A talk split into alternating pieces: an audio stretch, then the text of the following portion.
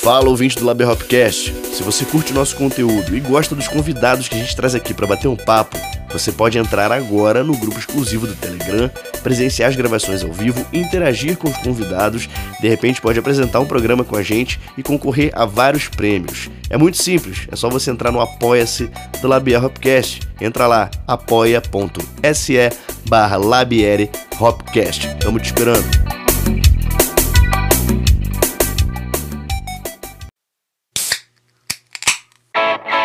Parte Comunicação, especialista em marketing cervejeiro e Escola Mineira de Sommelieria apresentam Labier Hopcast.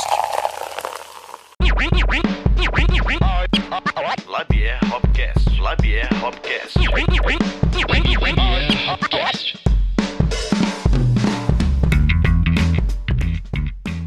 Fala família cervejeira! Danilo Soares aqui mais uma vez, azucrinando seus ouvidos. Sejam bem-vindos ao Labier Hopcast. Mês passado, mais conhecido como maio de 2022, estávamos em ritmo de festa, comemorando dois anos e pouco do podcast, mas nesse boteco virtual sempre cabe mais uma saideira e a festa sempre demora a acabar. É, se você quiser vir também com a gente nesse after party, party, uh, corre no site da Prússia Beer nossa queridíssima apoiadora, e ver se ainda tem a Hopcast Lager lá no fundo da geladeira dos caras. Pois sim, agora o Label Hopcast tem uma cerveja própria para você harmonizar com a gente os melhores papos e playlists. Mas se liga, que os lotes são sazonais e se tiver acabado, vale você deixar seu pedido para que mais dessa Hop Lager incrível seja produzida. E para abrir a comanda desse boteco, Gleicinho, meu filho, chega junto, arrasta as cadeiras, espalha os copos que hoje o dia é de mesa cheia. É isso aí, dia de mesa cheíssima, vamos botecar em grande estilo, salve, salve família. Todo boteco desse Brasil, né, cara, é digno de palmas e louvores. Pois por tudo que eles representam, né, pela resistência, pela cultura, pelos encontros que eles proporcionam. E hoje, meu irmão, a botecagem é mineira mesmo. Só. Aí saiu mesmo no final, mas era só mês. A botecagem é mineira mesmo.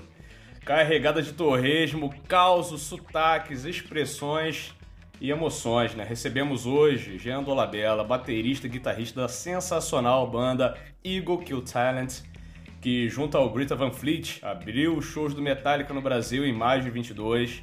Mas o cara também já é experiente, né? Tem estar com gente grande, tendo aberto shows aí também de Foo Fighters, Queen of Stone Age, colaborado em bandas incríveis como Diesel, que virou Dora, Super Combo, Lenine, Rockfellas, com Paul, Paul Diano, além de ter sido membro efetivo de Sepultura entre 2006 e 2011, tendo gravado Alex e o Kairos. Isso daí para tentar colocar num parágrafo mesmo, porque isso aqui é uma missão impossível. Escrever essa pauta é, é complicadíssimo, mais com o currículo do cara. Mas e aí, Jean, tudo bom? Beleza, cara? Seja bem-vindo aí, vamos botecar hoje? Vão? Vão ou não vão? Ô, gente, obrigado demais aí pela, pelo convite. Tô bem feliz de estar aqui nesse boteco. Tô em Minas agora, feliz da vida aqui perto da, da família. Eu só tô meio com vergonha de vocês, porque vocês estão nesse papo todo de boteco, de torresma e tal, e eu tô dentro do estúdio aqui, tava trabalhando agora há pouco. E tô com o meu copinho aqui de, de água. Ah, mas rapaz, mas vamos resolver isso aí agora. Não, cara, nós, nós fica à vontade para beber o que você quiser. Inclusive, o boteco é feito disso, né, cara? É feito de várias bebidas, inclusive não alcoólicas. É, é isso aí. Mas se quiser, ao longo do papo, sentir a vontade de tomar uma, chega junto que sempre cabe mais. E aí, Danilão? Rapaz, que peso, né, meu? Que peso, porra. Jean, obrigado por ter aceito esse convite aí. É, mas hoje o, o, papo é mais que especial, pois temos mais um copo na mesa. E ele é da nossa queridíssima amiga, apoiadora, sommelier de cervejas, fotógrafa e fã total do Eagle Kill Talent, Pati Sigiliano. Seja bem-vinda, que hoje é, você vive essa experiência com a gente de apresentar e conduzir é, esse podcast junto aí com a gente. Eu queria agradecer aí a oportunidade de estar tá fazendo parte aí da mesa desse boteco, né, pra gente bater um papo aí regado a cerveja, a água com o Jean no caso, né, para falar dessa, dessa carreira incrível aí desse baterista. Tem que ter um motorista da rodada, né, pô? Com certeza. É. Exatamente. Para você que está ouvindo aí no Spotify, esse é um dos benefícios que os apoiadores do Label Rapcast podem vivenciar. Você tá aí, porra, já pensou você é, apresentar um podcast, de repente com um convidado que você curte o trabalho, que você é fã, então, pô, corre lá no apoia.se barra Labier Hopcast, Labiere Hopcast, se cadastra e quem sabe no próximo episódio você tá aqui com a gente, tomando uma, falando as groselhas e com um convidado foda que você curte demais. Pois é, sim, pois é, é isso daí. Na verdade, agora era o momento da Paty, mas todos os momentos são o momento da Paty. Paty, então, como é que. Tá preparada? Podemos, podemos embarcar nesse, nesse rolê juntos? Vamos, vamos juntos nessa? Manda ver. Manda ver. É, filha, vamos você lá. sabe que a, gente fala muita besteira, então, pô, pode intervir a hora que você quiser. Vamos, vamos nessa que Jean vai dirigir esse carro hoje, nesse boteco. Bem, vamos lá, cara. Pois muito bem, a comanda foi aberta, as cadeiras foram puxadas, os copos foram postos. E já, já vemos aí, né? Já, já, antecipou que tá bebendo a sua aguinha. Que a gente tem que passar por uma análise. De repente é só transparente, mas não é exatamente água. Pode ser até uma água ardente, a gente não tá sabendo. Afinal, a gente tá em Minas, né, cara? Tá gravando lá do Prado, né, Jean? Então é um, é um lugar. É um lugar massa aí, para vários, vários botecos importantes aí na região. Mas, Paty Danilo, vocês vão beber o que para acompanhar? Eu tô tomando uma cerveja local aqui do Rio, apesar de ser de Minas, eu tô tomando uma, uma Ocus Pocos aqui do Rio, que é a Panaceia, é uma Imperial Sour com adição de framboesa e mirtilo, e mirtilo. Bem legal, tem 8,5 de ABV. Ah, não chegamos nos dois dígitos. Puta. Ainda, ainda. muito massa, muito massa. Mais alguma coisa para falar dela? Não, então, ela tem uma acidez legal, né? Que é, é, é do estilo mesmo. Ela traz essa, essa, essa acidez. É bastante aromática, né? Traz bastante da, das frutas vermelhas. Uma cerveja bem legal. Não sei se você já teve a oportunidade de experimentar quando você veio aqui ao Rio. Vamos ver, não tem roupa para isso não, mas beleza. Panaceia da Ocus Pocos. Rapaz, já que a Paty não vai de dois dígitos, eu vou de dois dígitos. Eita. 10% de alcoólico. Vou tomar aqui o, o Valkyrie Blood, que é o hidromel com hibisco, lúpulo e canela, que tem a, na, no rótulo dele aqui a nossa queridíssima e apoiadora e amiga Gabriela Lando, de Valkyrie aqui. Pô. Gabriela Lando, ela vai ficar meio chateadinha, hein? É Gabi, é Gabi. Aí ela é vai, vai, cortar o é, apoio, é, chamar de Gabriela, é Gabi, Gabi. Beijo, Gabi. É, tá se recuperando aí do Covid aí, né? Mas, porra, esse hidromel é fantástico. Já tomei ele e vou tomar hoje de novo para saborear nesse papo incrível.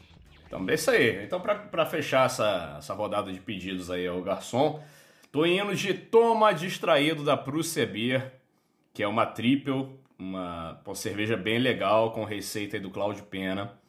Uma cerveja bem legal mesmo. 9.3, não cheguei no, no, nos 10%, mas esse papo promete, né? Então vamos abrir nossa cerveja em 3, 2, 1. Vou deixar o baterista contar então pra gente. Conta aí, Jean. 3, 2, 1, vai. 1, 2, 3, 4. Foi. ah, moleque. Aí, rapaz. É isso. Sensacional, garotão. É o SMR cerveja.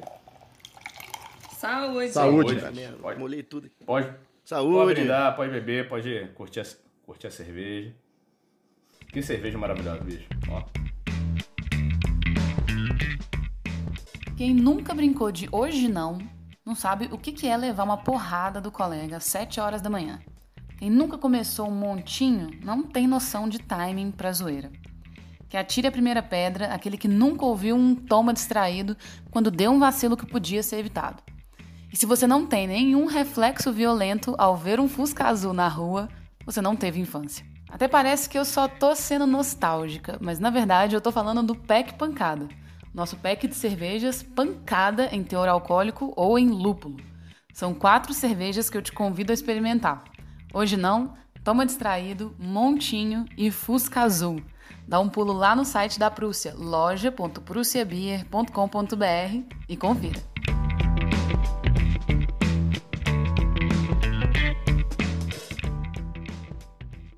Cara, acho que eu tava bebendo cerveja no, no episódio anterior também, não lembro. Mas deu vontade de beber de novo e aqui estou, tomando distraidamente. Tomei distraído, é porque pack, não prestei atenção. É pack pancada, né, garotão? Exatamente. Pack pancada, pack pancada. E chegaram algumas cervejinhas também pro Jean na hora que ele quiser beber, quando ele quiser beber. É, da Prússia B. Este, chegaram. Ah, chegou, chegou bem? Chegou estourado? Não? Chegou tudo bem? Che chegou. Ah, não, pô. chegou maravilhosamente. Porra, bem. é isso, cara. É, eu sou, eu sou. Eu falei que eu tava com vergonha, mas é, é verdade, cara, porque eu, eu, eu, eu, eu não sou esse, esse mineiro que vocês estão esperando. Desse nível de teor alcoólico. É, talvez pelo, pelo fato de eu, de eu ser é, baterista desde muito novo. E batera, vocês sabem que é o, é o cara que ele tem que ser meio atleta, É, né? porra, Pra segurar Certamente. horas de, de show, e, enfim, turnezada, aquela coisa, né? Tudo muito físico. Uhum. Então acaba que eu sou esse cara bem, tipo, segura a onda sempre. E quando eu tomo uma, é muito, muito de leve, assim, sabe? É, E eu até, até eu gostaria de, de entender mais de cerveja. Eu, tô- eu escuto vocês falando, assim, tem o- a, galera da banda também, o Theo curte muito, fala bastante, assim. O Cole, que é o nosso tour manager, também é um cara que bem especialista, assim, e, pô, acho, acho muito foda. Eu, eu curto muito sour, eu gosto muito de cerveja azeda. Olha pô, aí. Pô, Mas igual eu falei, é bem, é bem, é bem tipo de leve, assim, Uhum, sabe? aham. Eu tomo uma coisa ou outra, assim, muito de leve. Eu não sou o cara de entrar, me sentar na boteca e tomar todas, não, saca? É, é to- todo um histórico de carregar equipamento, pô, fazer esse doidão não dá não, cara, é complicado. Não dá. Quem gosta muito de sal é nosso apoiador, Marcelo Leal, ele é um... Ah, adora. É, gosta demais. Pô, eu curto muito, Fica até cara. um abraço. É. Abraço, Marcelão. Reflita um segundo sobre o que você está falando. Porque se você fizer isso, eu tenho certeza que você vai mudar de opinião sozinho. Começando a navegar aqui pra, pelas nossas questões e reflexões, né? Bem, bem, como todo, todo esse nosso ritual do início do podcast, ele, na verdade, ele representa a abertura do nosso boteco. Mesmo que virtual, isso aqui é um boteco. E gostamos e nos permitimos dar aquela viajada, porque a gente acredita que sentidos podem ser mais estimulados e até ressignificados por algumas alegorias, né? figuras como essa, tipo o copo, o brinde, o bar, é, esse espaço de filosofia e reflexão que, é, que são as mesas de boteco. E pensando nessa questão mais alegórica e simbólica mesmo, né, cara? Jean, o que você traz da sua infância, adolescência, até mesmo da fase adulta, que dá uma colaborada na construção da tua identidade, seja sonora, visual, e qual a importância do pensamento e da reflexão nos seus processos criativos. E até mesmo, até mesmo educacionais, porque a gente não falou na apresentação, mas você é professor de música há mais de 20 anos. Enfim, como essa- essas figuras, esses símbolos, é, outros símbolos, né? quais são os símbolos que influenciam na tua identidade sonora, visual e, e dando aula? Olha os caras, mano, cheio das filosofias. já, já- entramos no, no boteco, tomamos no primeiro copo, você já tá metendo É, essa? Nossa senhora. Cara, nossa, tô por um segundo enquanto você tava falando aqui, eu tava viajando aqui no, no- na, na, na história, né? Você falou de infância, adolescência, assim, eu tenho essa essa coisa com a, com a música é difícil, é, é difícil até pontuar, assim. eu Fiquei pensando assim, né? Filosofando enquanto você tava falando, assim, Uhum. mas de pensar quando que é que foi esse esse start, né? Ou esse esse começo, essa debruçada na, na música, assim, porque todas as, as lembranças que eu tenho de, de, de moleque, assim, cara, ao invés de estar na rua jogando futebol, eu tava de algum jeito escutando algum, ou vendo algum vídeo de alguma banda, ou tentando tocar alguma coisa do, sei lá, do Van Uhum. Halen, ou, ou- sabe? É, e, e, assim, isso muito por influência dos, dos meus pais, assim, né? Meu pai tinha banda, minha mãe meio que conheceu meu pai num show.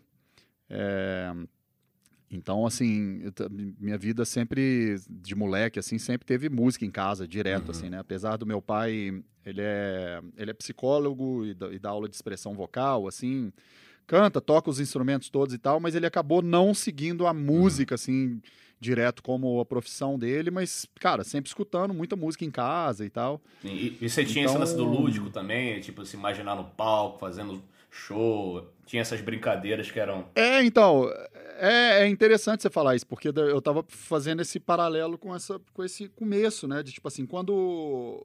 Até antes de, de, de, de entender que eu queria tocar, se eu queria tocar bateria ou guitarra, porque eu sempre meio que fui.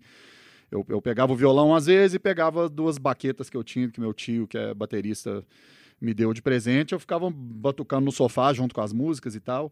E mesmo antes de decidir, assim, né, de, de, de saber qual que era o instrumento que eu ia tocar, sempre teve essa coisa lúdica, assim, assim, da, da- dos palcos, né? De, de, de, de ver, de ver artistas é, grandes, assim, viajando o mundo e tocando em palcos grandes, e né, coisa do show, iluminação, e, e imaginar uhum. aquilo, e sonhar com aquilo e tudo mais, é, é, muito doido, assim, me deu um flashback meio full circle, assim, também, né, de certa forma, porque eu, pô, sou muito grato a, a tudo que eu vivi até agora, assim, sabe? Tipo, de certa forma, todos esses sonhos, assim, todas as coisas que eu almejei um dia, assim, né, como músico, e com banda e tal, eu, eu, eu fiz isso tudo, sabe? Eu estou vivenciando uhum. isso, né? Agora, assim, minha, minha vida é assim, né? A gente acabou de, igual você falou no começo aí, a gente acabou de fazer quatro shows de estádio com Metallica aqui no Brasil, sabe? É tipo uma parada muito muito foda.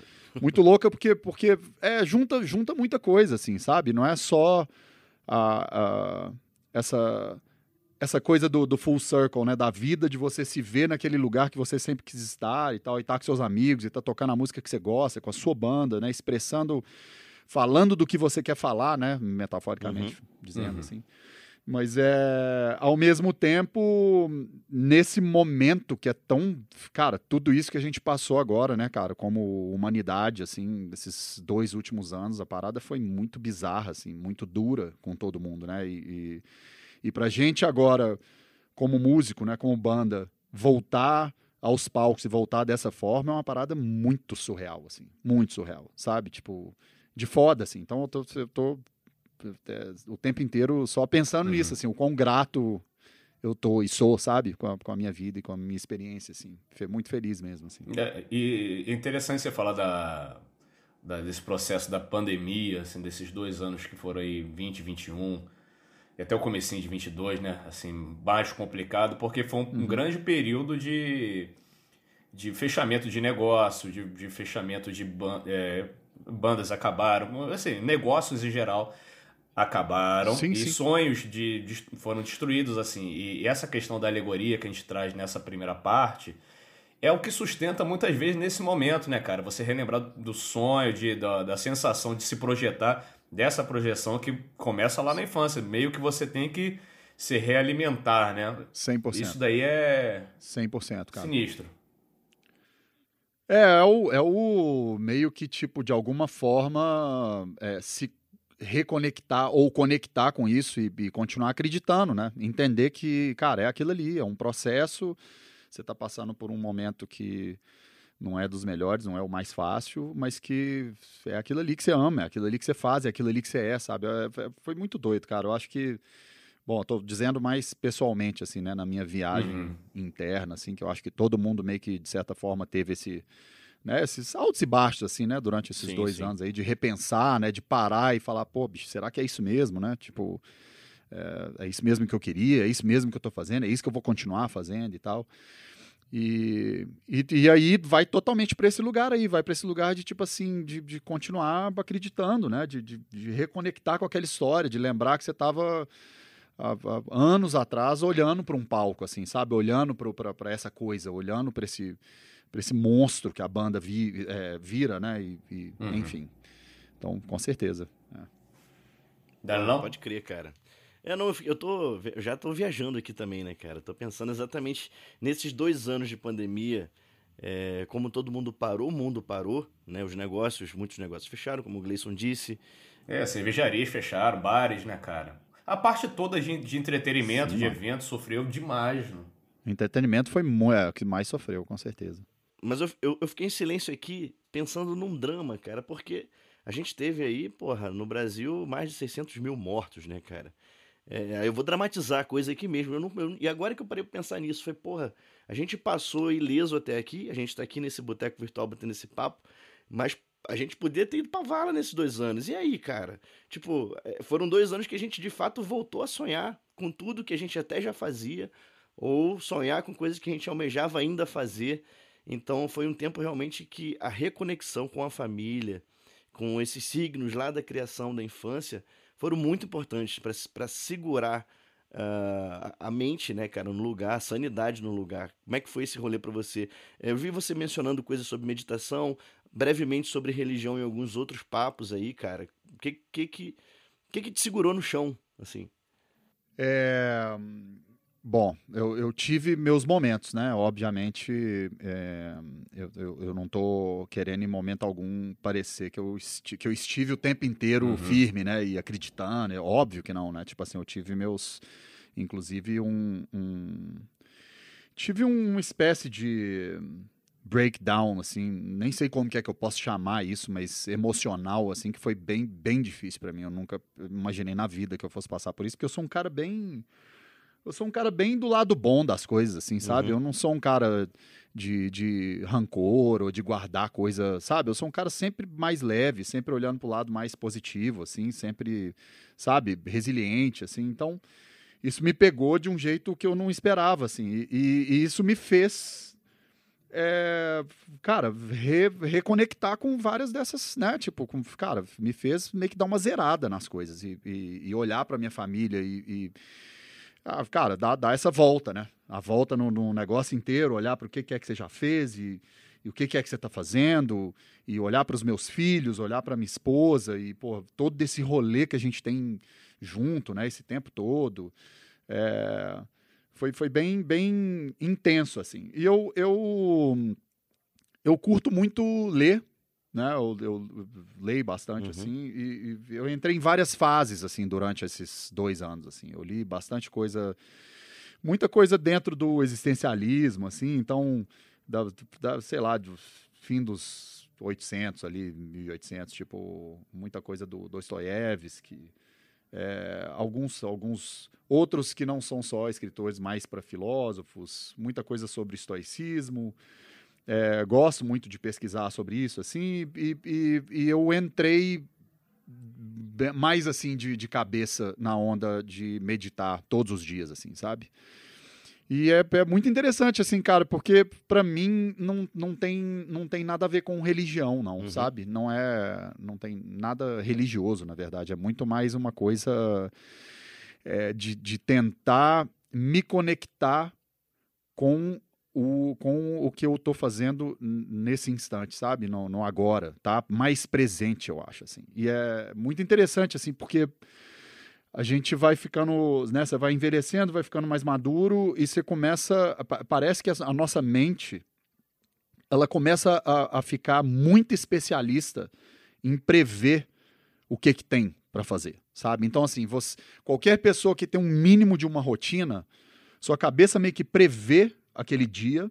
E aí o dia começa a passar mais rápido. Então eu, eu, começo a entrar nessa brisa de, tipo assim, muitas vezes a sensação de tudo tá passando mais rápido é porque a gente tá meio que de fato passando para frente um pouco. Igual Isso aquele aqui. filme Clique, uhum, sabe? Sim, sim. Não sei se vocês já assistiram. Sim, tipo, que o cara vai passando para frente, ele é meio comédia besta, mas ao mesmo é um tempo, drama, cara, é uma drama, né? mensagem né? bizarra, né? Porque a gente tá o tempo inteiro, constantemente, meio nesse passando para frente, porque você está almejando as coisas que você, né, construindo uma parada, olhando para uma coisa no futuro e esperando aquela coisa acontecer, só que na hora que aquela coisa acontece, você quer a próxima. E aí você começa a entrar nesse loop eterno.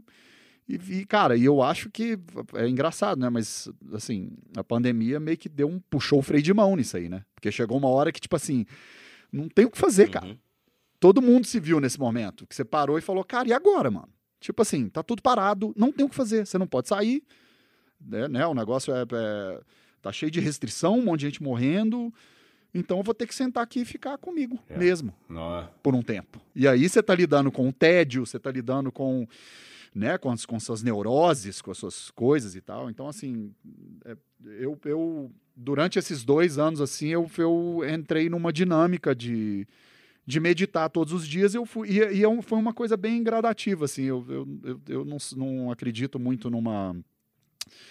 É por isso que eu tô até tirando a, a parte da religião da coisa, uhum. sabe? Porque não é, ah, vou acreditar, vou sentar aqui, vou ficar mentalizando, ou sei lá, o pensamento positivo, uhum, né, sim. que todo mundo tem. Ah, vamos ficar aqui pensando positivo, escrevendo positivo. Cara, eu acho que não tem nada a ver com isso. Apesar de, obviamente, né, a, a coisa esbarra nisso, né? Porque você quer você quer pensar numa coisa boa para viver uma coisa boa, mas sentar e ficar pensando em coisa boa não, não é muito o que, que vai resolver seus problemas, né? Mas enfim, eu tô dizendo mais numa coisa tipo, tirando a, a religião, numa coisa muito, muito sensorial, uhum. assim, sabe? De sentar uhum. e tentar entrar em contato com essa com o momento, cara, com, com as sensações que você tem ali, e, e, sabe? É, se encontrar ali dentro dessa, dessa coisa, né? Até uma reflexão de onde que é que tá esse eu, sabe? Quem que é esse eu que eu fico uhum. falando? Uhum. Com quem que é esse que eu fico falando comigo mesmo, né? Então, é. que dualidade é essa, sabe? Então, assim, eu entrei muito nesse lugar, assim, meditação me ajudou muito. Não, desculpa, não, só um comentário besta. É menos religião e mais uma desfragmentação do disco, né? Do nosso HDzão aqui. Sim, sim, sim, bem por aí. Mas o, o, o, o gancho que eu queria trazer é, é como isso que você falou é muito importante para até para os teus alunos de, de bateria é, e para enfim não sei se você dá aulas de outros instrumentos outras outro tipo de musica, musicalização que é essa questão de, de se encontrar né? Que eu escutei você já falando já em alguns outros papos que às vezes nem o cara sabe exatamente o que ele está buscando ser né cara? O que que ele está querendo é, o que que, o que que dá para extrair do cara de verdade? Quem é o cara musicalmente tal? E você meio que dar uma chegada nessa. nessa joga uma, um pouquinho, uma pitada disso que você falou também na sua aula, né? De, de trazer o cara para uma realidade dele, eu não tô falando nem técnica, mas é uma realidade de feeling mesmo, né? Quem é aquela pessoa ali, como é que ela vai se expressar musicalmente aliada, alinhada com a personalidade dela, com, com algumas coisas que estão no interior. Cara, assim, com certeza absoluta, assim. Inclusive, o meu viés de aula, assim, durante eu, no, no, começo, assim, eu dou aula há muitos anos, né? Então, assim, no começo era uma coisa mais. Como que eu posso dizer? Mais acadêmica, uhum. sabe? Eu era aquele cara bem, tipo, acadêmico no sentido de tem esse passo a passo, tem as coisas que são as coisas fundamentais, vamos fazer isso, vamos fazer aquilo e tal.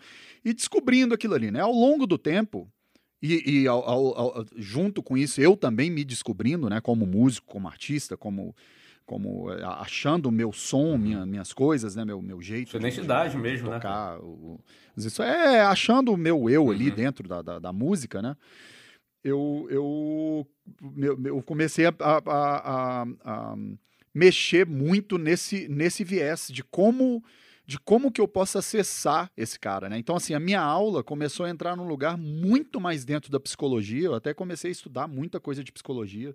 Adoraria, inclusive, cara, em algum momento da minha vida, fazer uma faculdade de psicologia ou alguma coisa do tipo, assim, sabe? Uhum. Porque é, é, é, é, o, pensa que eu preciso acessar aquele cara para conseguir fazer dar certo aquilo que ele está buscando. Até porque entra nisso que você acabou de dizer, né? Tipo, se na maior parte das vezes, eu vou falar assim, a porcentagem, a maior porcentagem dos alunos que chegam até mim, ele chega achando que ele quer uma coisa, mas ele na verdade não faz a menor ideia do que, que ele está falando. Você entende uhum. isso? Então, a, a, aula começa num, num, numa meio que te você tá meio que pegando é quase como eu até uso muitas vezes esse exemplo mesmo parece que o cara chega com uma mochila aqui cheia de coisa jogada ali dentro e aí a gente põe a mochila no, no, dia da aula a gente pega na primeira aula põe a mochila do cara no canto e tira todas as coisas ali de dentro e começa a organizar dentro do quarto primeiro entende então tipo assim organiza o que que você tem ali entende o que que é que tá ali para daí a gente começar a pôr cada coisa na sua gaveta e entender melhor, né? Porque são muito são, legal, cara. É, é, é, é, eu entendo que tipo assim muitas vezes, cara, muitas, muitas, muitas mesmo assim. Tipo assim, às vezes o cara acha que ele precisa, uh, sei lá, vou, vou dar um exemplo clássico. Ah, eu quero ter mais Uh, eu, eu, quero melhorar o meu tempo, por exemplo, né? Então isso é uma coisa muito comum da, do, do, cara baterista, né? Então chega uma hora que o cara tá tocando e ele começa a achar que ele tá ou correndo ou puxando o tempo para trás demais, ele não tá conseguindo segurar aquele groove, o ritmo, né? Num, num, lugar muito estável, assim. E aí é muito doido, porque daí você vai ver que isso tá muito atrelado ao, ao quão o cara é ansioso, por exemplo, com a vida, não com a música. Não tem nada a ver com a música. É muito interessante isso, porque quando você começa a identificar isso, você começa a trabalhar o negócio pelas arestas, assim, não é?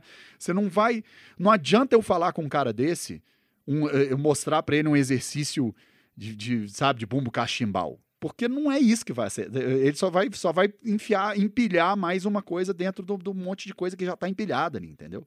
Então, na real, é descobrir, entender onde que é que está aquele ponto, entender como que aquele cara funciona, aquela pessoa, né, funciona, para daí achar esses acessos e daí começar a trazer toda essa parte que é um pouco mais técnica, acadêmica e tal, mas para acessar diretamente naquele lugar ali que precisa ser acessado, sabe? Não aleatório, não tipo assim, ó, primeira aula é isso aqui. Então, tipo assim, qualquer cara que vir, vir ter aula, a primeira aula vai ser isso. É óbvio que não. Faz o menor sentido isso.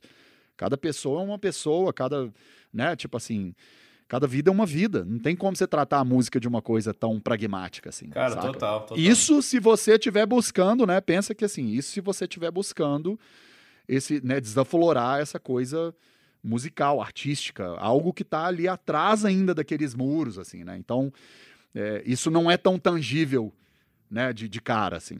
Não é todo mundo que consegue isso. Muitos dos caras que a gente vê, das pessoas que a gente vê que são, né, às vezes um, um músico é, que, que, que pô, desde pequeno o cara já tem uma parada ali e tal. Isso é uma. É, como é que fala? Uma conexão, uma. uma eu, eu, eu nem, nem gosto de colo é, é, é, não gosto de rotular muito isso, que muita gente, muita gente chama isso de, sei lá, de dom, ou às vezes de. Do cara é abençoado, ou outra. É, cada um vai levar para um lado isso aí, né? Uhum. Mas. A, a, às vezes ele, a pessoa veio com uma aptidão já mais desenrolada do que outras pessoas, entende? Uhum. E, mas muita gente não. Então você tem que meio que conseguir conduzir o cara naquela Sim. estrada ali, né? Antes de, de, de, sei lá, de só botar um monte de exercício na frente ali e tentar, enfim. E essa condução ela era mais importante até do que essa facilidade natural, né? Porque às vezes o cara tem essa facilidade natural é, e ele não tem disciplina, né? E aí, meu. Absolutamente. Exatamente. Aí você vai pegar um pouco mais do outro lá, né? É um trabalho interno mesmo, né? Que você tem que tem que estar tá ali trabalhando com o teu aluno para é uma terapia, né? Como se fosse uma terapia mesmo. Sim. Exato. É uma terapia. É uma terapia, mano. É quase como se fosse. É engraçado demais, porque muitas vezes tem muitas aulas, assim, assim. E eu vou falar assim, principalmente, é lógico que eu tô generalizando, assim, né, gente? Não é. Não é... Cada caso é um caso mesmo, assim. Tem, tem caras que chegam mais num lugar que, tipo, você já pode ir muito direto num num assunto assim, porque ele já está muito já consciente do que é que está acontecendo. Mas muitas pessoas não, muitas pessoas estão meio que perdidas, não conseguiu entender ainda o que é que está acontecendo ali. E, e então assim, essa, é, ajudar a pessoa a administrar isso vira meio que uma terapia. Então, muitas vezes eu indiretamente eu estou conversando com essa pessoa sobre sobre, cara, como que foi a infância dela, como que, que, que, que aconteceu, como que ela chegou na música. E, e aí, através de, dessas coisas, né? Ou através de tudo que ele escutou, né? Então eu falo muito sobre, sei lá, o que, que você escutou até hoje? Quais que são as músicas que você mais escutou? Quais são as uhum. bandas que você mais escutou? Como que você escuta isso? E aí eu começo a entrar no, no, no, no, numa leitura, né? Eu tentando fazer uma leitura de como que é a percepção dessa, dessa pessoa. Porque isso é muito importante também, né? Porque pensa, como que você vai ensinar para um cara uma coisa que ele não percebe, né? Isso aí é nada mais, nada menos que falta de informação, Julinho. E mexe justamente com essa, com essa, com essa questão da, da alegoria que esse podcast ele é meio maluco por, por isso, até que isso é um papo sobre música e sobre aula é, para músicos e pessoas que querem se profissionalizar na música é, pode ter a ver com vários outros segmentos de várias outras expressões, como a produção de cerveja. Né? A gente vê no, no ambiente cervejeiro, às vezes assim, a galera muito preocupada em fazer a cerveja do hype, a cerveja que tá na moda, tá? agora eu quero fazer pastry, quero, quero fazer Imperial Sour. É, e às vezes, às vezes o cara ele tem um dom e o dom dele tá, caminha para fazer ali uma, uma escola inglesa ou fazer ou fazer Pilsen muito bem, e o cara. Ah, cara, mas isso daí não, tá, não é o hype. Mas é, é, é, é questão de se observar e observar seus pontos fortes e ir para cima.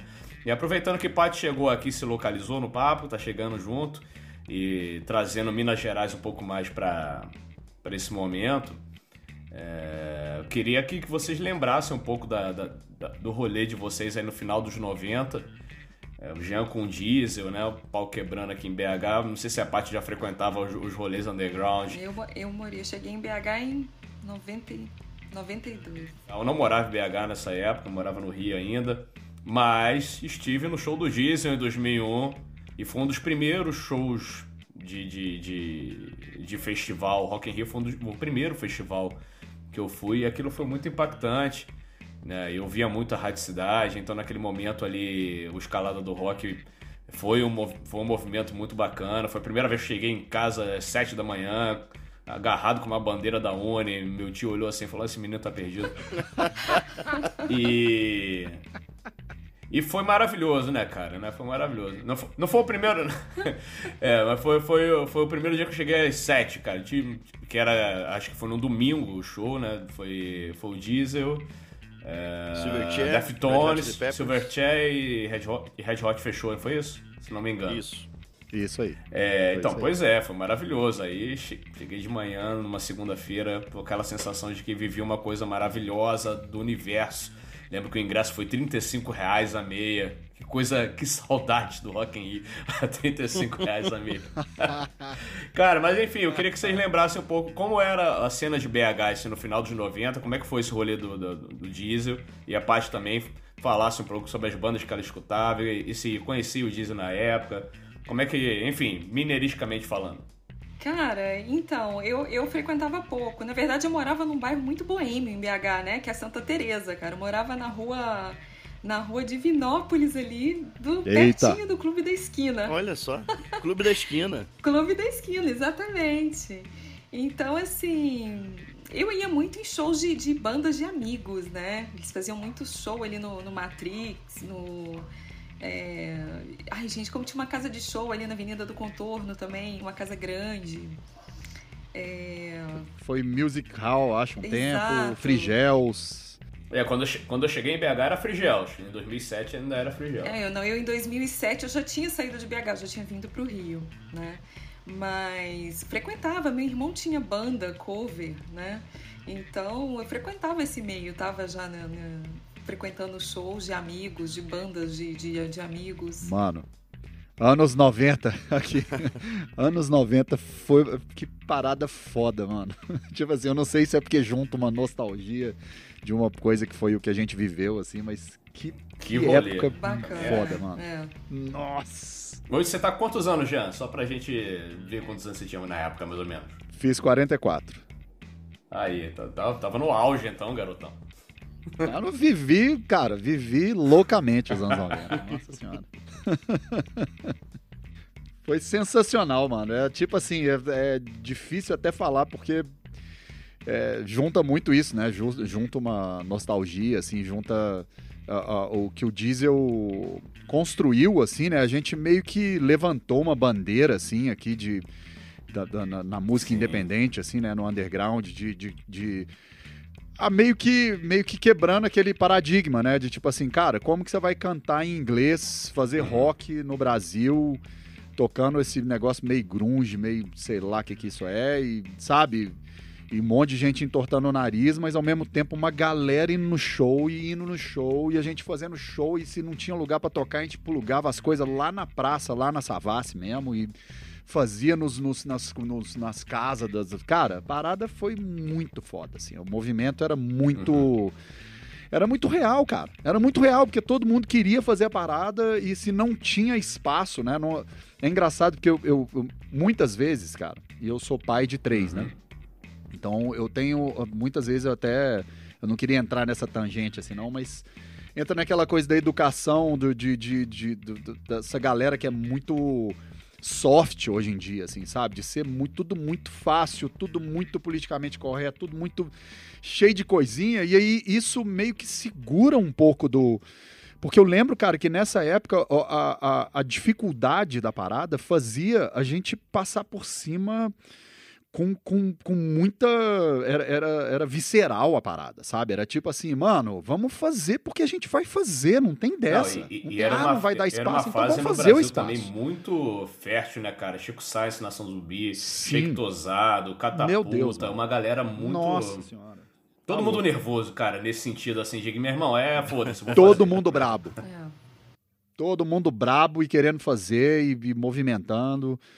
Enfim, então assim, eu tenho uma, pô, tenho uma uma só só lembrança massa assim, cara, apesar de, de ter tido, né, de, de, de ter sido muita muita coisa foi bem difícil assim, porque era, né, era, era lutar muito contra a maré assim, né?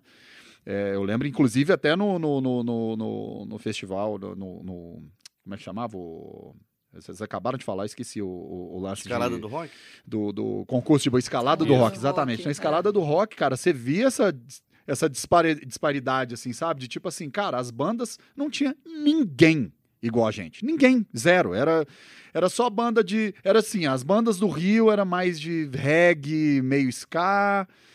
A- As bandas que eram do Nordeste tinham uma coisa de rock, mas ao mesmo tempo era, era um pop meio. Cara, era muito doido assim a parada. Era, tinha, tinha de tudo, mas a gente tava empurrando uma coisa com, com rock alternativo assim, muito contra a maré, Uhum. sabe? Tipo assim, muito.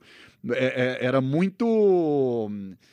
É- é quase impossível, assim, sabe? inimaginável a parada. Tanto que quando a gente ganhou o negócio, um monte de gente falou assim, cara, não é possível, isso aí deve ser algum. Eu lembro de um monte de gente É falar marmelada, que isso aí é alguém comprou alguma contato. coisa. É, alguém isso? pagou alguma coisa, sei lá. e eu, tipo assim, maluco, você não faz ideia, velho, do rolê. Porque, tipo, foi muito, muito honesto, sabe? Foi, foi tipo, a gente entregando o que a gente tinha pra entregar ali, real, Uhum. sabe? Muito honesto, assim. E- Enfim, cara, anos 90, que parada foda. eu achei muito Tá maneira a entrada de vocês no show do Rock in Rio, cara. Eu era moleque na época, mas eu me lembro nitidamente desse dia, porque foi um dia que eu tive que pedir pro meu pai pra dar um jeito de achar um amigo dele que tinha TV a cabo pra eu conseguir ver o dia do Rock in Rio na DirecTV. eu tava em Belém. É, aí meu pai achou um amigo Sim. dele e aí fui pra lá ver os shows, cara. E aí eu cheguei no início do Diesel, aí o o Gustavo entrou, Gustavo Drummond, vocal, né, entrou no palco já falando é, como é que é? Vocês vão ouvir rock, um negócio assim, um sotaque bem mineirão. É, e pá, não- e entrou pancadaço, cara. Eu falei, caralho. A gente é o Diesel e nós vamos tocar rock pra vocês. Isso, nós dessa. vamos tacar rock pra vocês. Ah, que bacana. É. Muito foda. Muito foda, cara. Eu vibrei pra caralho nesse dia, tá louco.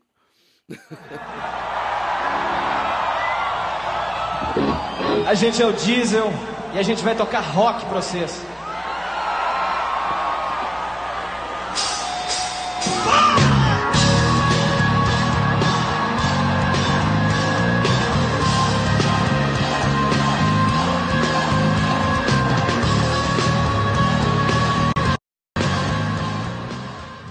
É uma questão que a gente pontuou dessas, dessas bandas era, era a postura, né, cara? Tipo. E ali a gente também tava nervosinho como ouvinte, né? Moleque, né? Você quer ver as bagaceiras, quer ouvir as bagaceiras. e vi aquilo de Minas, né? O- uma nova expressão num- com peso e aquela coisa toda foi muito legal. Então, é, eu não podia deixar de trazer nessa pauta aqui essa lembrança do, do Rock in Rio 2001 com, com Diesel. E porque foi muito emocionante, foi marcante. Tenho certeza que muita gente que tá ouvindo aí, que estiver nessa faixa aí de 30 e poucos, 40, vai se lembrar desse rolê todo aí. E joga no YouTube, depois você não tá entendendo nada do que a gente tá falando, você, molecada, joga no YouTube e vai, vai correr atrás disso daí. Corre atrás que vale a pena, hein? Isso aí. É, pô. Vai, Danilão. Queria, aprove- queria aproveitar e deixar um beijo aqui pro nosso grande irmão, amigo Tchululu Guilherme Lana, que era fã pra caralho do Diesel, do Dora. E, Isso. enfim, e, e tinha uma banda foda que era o Manolos Funk aqui em BH, que, que a gente curte muito também. Pode crer, mano.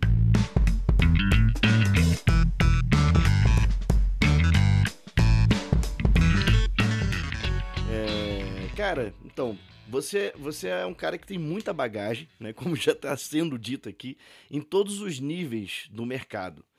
É, tem uma multiplicidade de atuação incrível, já gravou, teve próximo de muita, muita gente gigante do cenário musical internacional. É, certamente você vivenciou muitas situações incríveis, inspiradoras, porém já, já deve ter passado por algumas experiências não tão boas ao longo de todos esses anos de carreira, né, cara? E aí a gente queria que você trouxesse algumas histórias que ilustrassem esse contraponto, principalmente para quem está nos ouvindo e convive em ambientes onde existe essa questão de fama, do reconhecimento, mas também existe essa questão dos conflitos de ego, dos ressentimentos, da treta.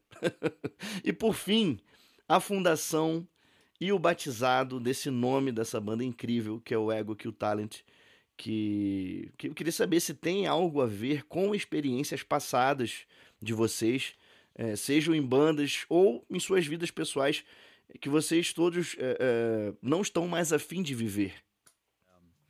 Cara, é, sim, vivi altos e baixos, conheci, quebra, um monte, muitas vezes você quebra um pouco do como é que fala? Você cria, você cria uma coisa, né, em torno do, do, dos, do, do, em volta assim dos personagens, né, que a gente vê e assim, isso vai se quebrando, né? Chega uma hora que você tá tão, tão do lado do backstage que, que isso começa a, a, a, a apagar, né? Você começa a estar tá naquele lugar, perceber que você tá naquele, naquele meio e que, que as pessoas são pessoas, cara são outras pessoas com as inseguranças delas e com os, os, problemas delas e com e aí é muito doido, né, cara? Porque tem, tem até muitas formas de de olhar para isso assim, né? Porque uma coisa é a gente olhar de fora e de repente falar assim: "Ah, porque o, sei lá, o Axel Rose é o cara é estrela e o cara quebra, sei lá o quê, faz isso e aquilo.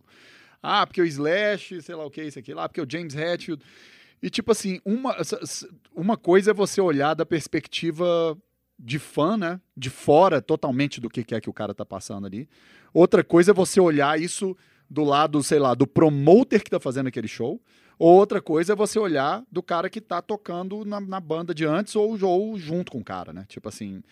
São, são perspectivas muito diferentes e, e, e, às vezes, não, não que. E eu não estou falando isso para botar pano, passar pano, justificar uhum. coisas, né? Porque tem coisas que são ridículas mesmo e tem, óbvio que tem coisas que. Que, que acaba que é, o, é, que é estrelismo mesmo e bate, esbarra nesse lugar do ego que é, que é, é idiota mesmo, né? Mas eu tô, eu tô falando mais porque assim, muita coisa vem de um lugar que sabe-se lá o que que essa pessoa tá passando, velho, até ela chegar naquilo ali, para fazer aquilo ali, entende? Então, assim, por exemplo, agora, ultimamente, nem. Eu, eu sei que você ressaltou um pouco mais da, desse lado mais da treta, assim, né? Da coisa talvez negativa, né? Do perrengue e tal, mas eu, eu lembrei de uma coisa extremamente o oposto disso, na verdade, que a gente tava ali no show. É, foi no de BH, inclusive, eu acho, né? Do, do Metallica, que o James se, se abriu ali. Uhum, foi, foi, no de BH? Sim, foi, eu acho que foi no de BH. Cara, aquilo ali, aquilo ali, eu acho que foi, foi uma das coisas mais fodas que eu já presenciei, assim, cara. E, e, por, por, e, eu acho que isso linka com várias coisas, na verdade, né? Então, assim, por isso que eu tô falando é uma coisa muito minha, assim, mas eu sei que esbarra em muitas coisas e bate em muita gente diferente. Mas é tipo assim, você imagina que um cara daquele ali, velho, passou por, por, por, inúmeras coisas na vida, tem as, a depressão dele, te, tava no rehab até pouco tempo atrás, porque não sabe, é alcoólatra. Uhum.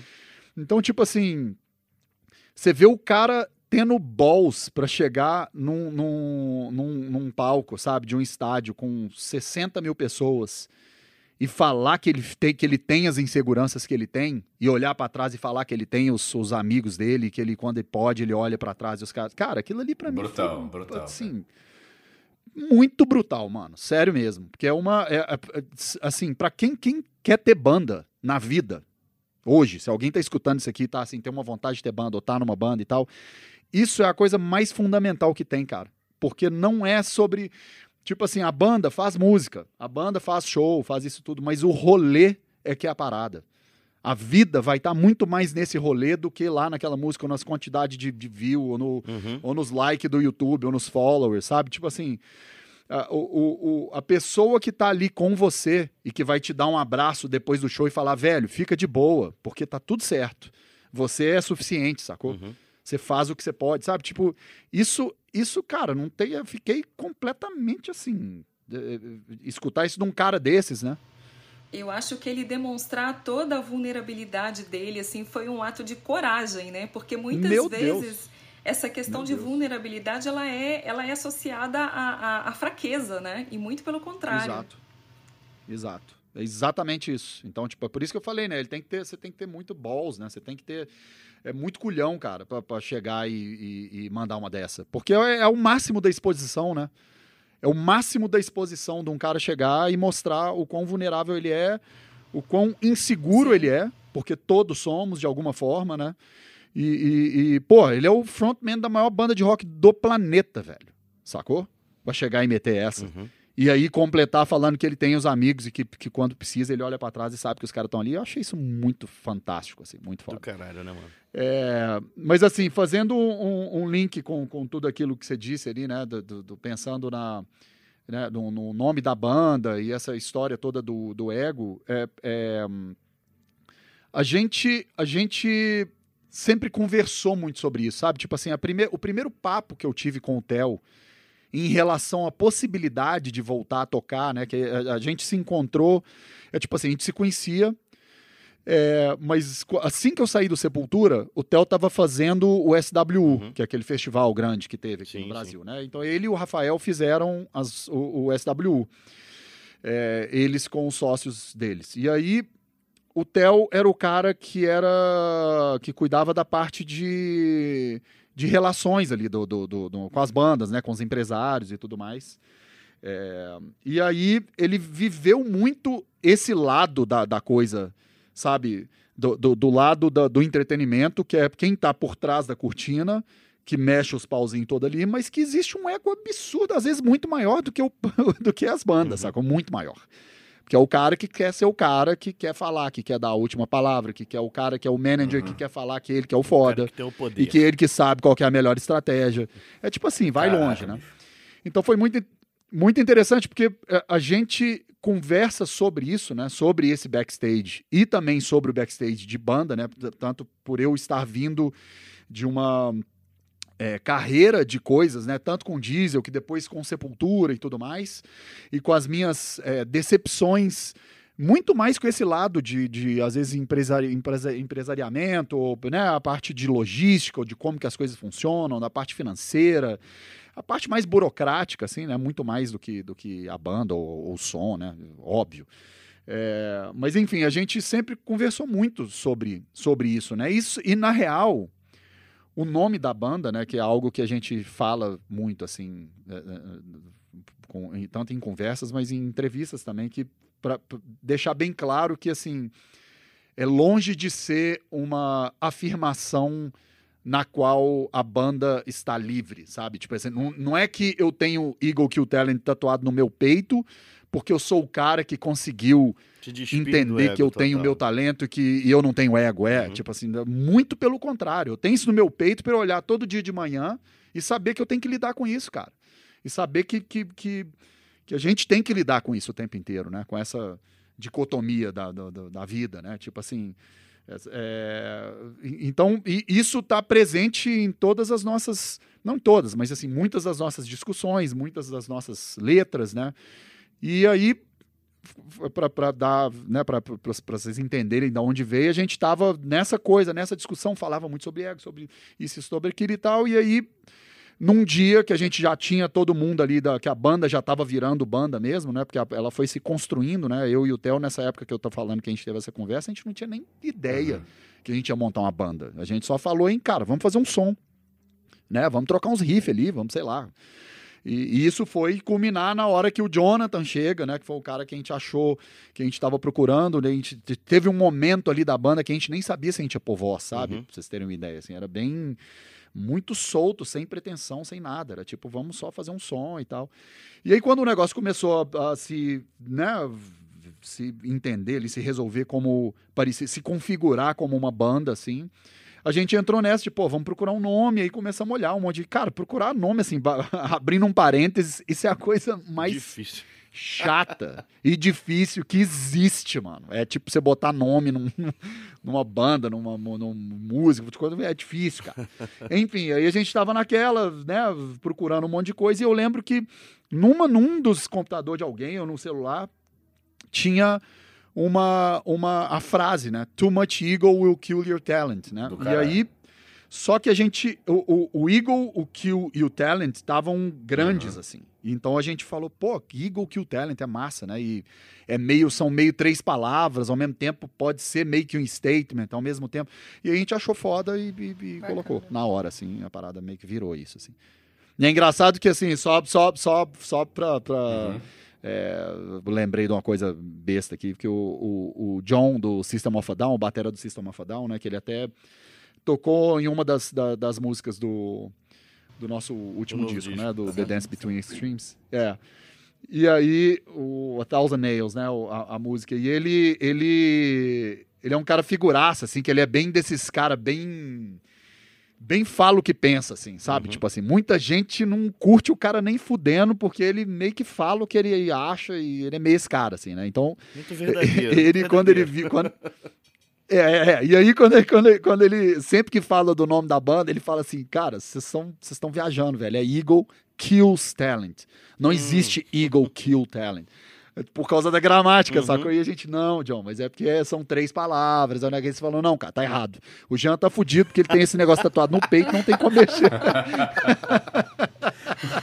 Já do Theo, que é meio do. que tá empilhado as letras, dá pra ele botar um S ali, mas o Jean é. se fudeu nessa é, aí, porque tá no peito, tá, não tem como mexer. Apagar a laser e fazer de novo.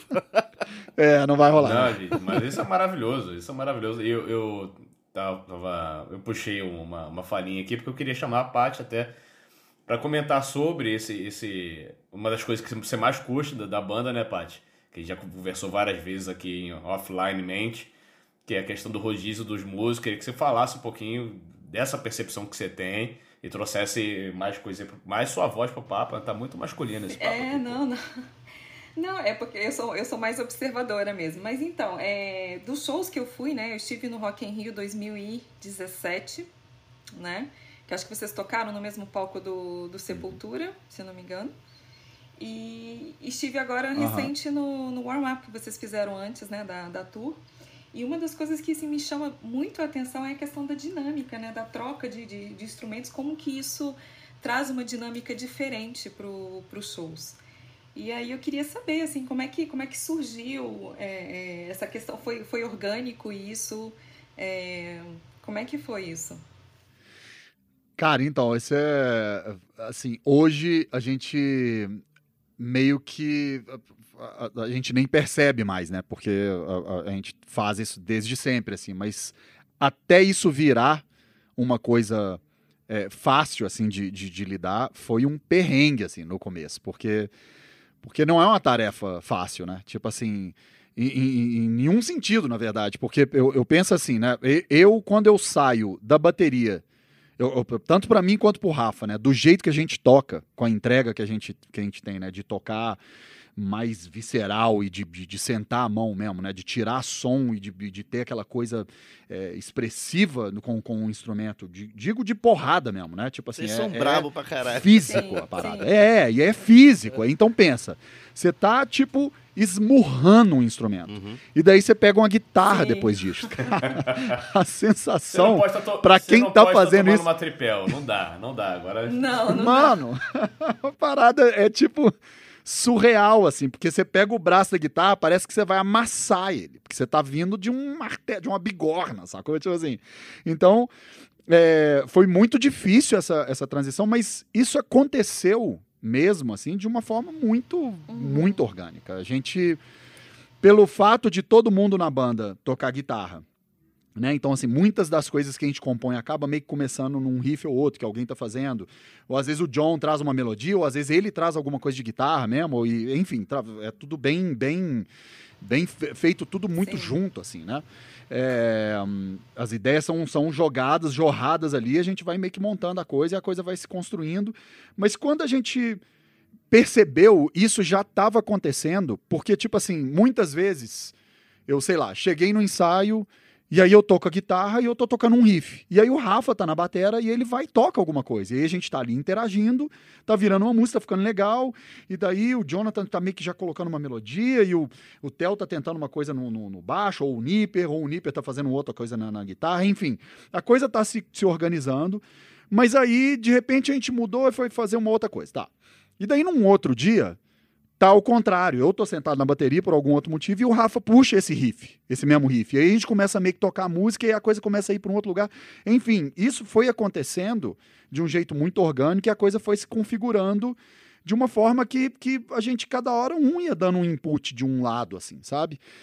Só que, quando a parada se consolida, né? Tipo assim, a música virou música e a gente vai printar ela, vai gravar, aí é o momento que, que a gente larga esse line-up, assim, vamos dizer, né? Esse, o jeito que aquilo ali foi gravado ou estruturado é o jeito que aquilo ali Entendi. fica, sabe? Então, muita gente às vezes vê isso e fala assim: ah, beleza, os caras são né, é, é os virtuosos que todo mundo toca tudo, então cada dia escolhe um negócio. Não, e não tem nada a ver com isso.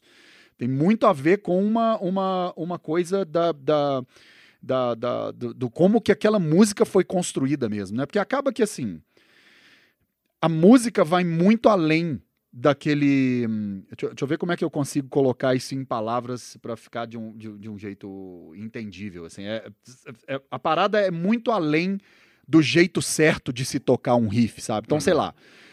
O jeito que eu toco o riff de guitarra é de um jeito peculiar. Que às vezes o Nipper tocando o mesmo riff vai ter uma diferença de, de é. coisa. Pequena, muito sutil, mas só diferente. Uhum. Isso aí junto tem uma cara, isso tem um sabor, sabe? É quase como se você estivesse lidando com cores, assim. Então, eu e o Rafa, a gente está usando as mesmas cores, só que a parada vem de um jeito diferente, sabe? Parece que continua a mesma banda, mas tem uma cor diferente. Então, isso a gente acha e, e Encanta foi, é, foi percebendo que isso, isso que, que, e isso enriqueceu o nosso processo de, de composição, entende? Então, a- a- ao invés de ser, na verdade, um perrengue para tipo assim, nossa, vamos, como é que eu vou fazer? Ah, vamos trocar isso aqui para ser uma coisa performática, né?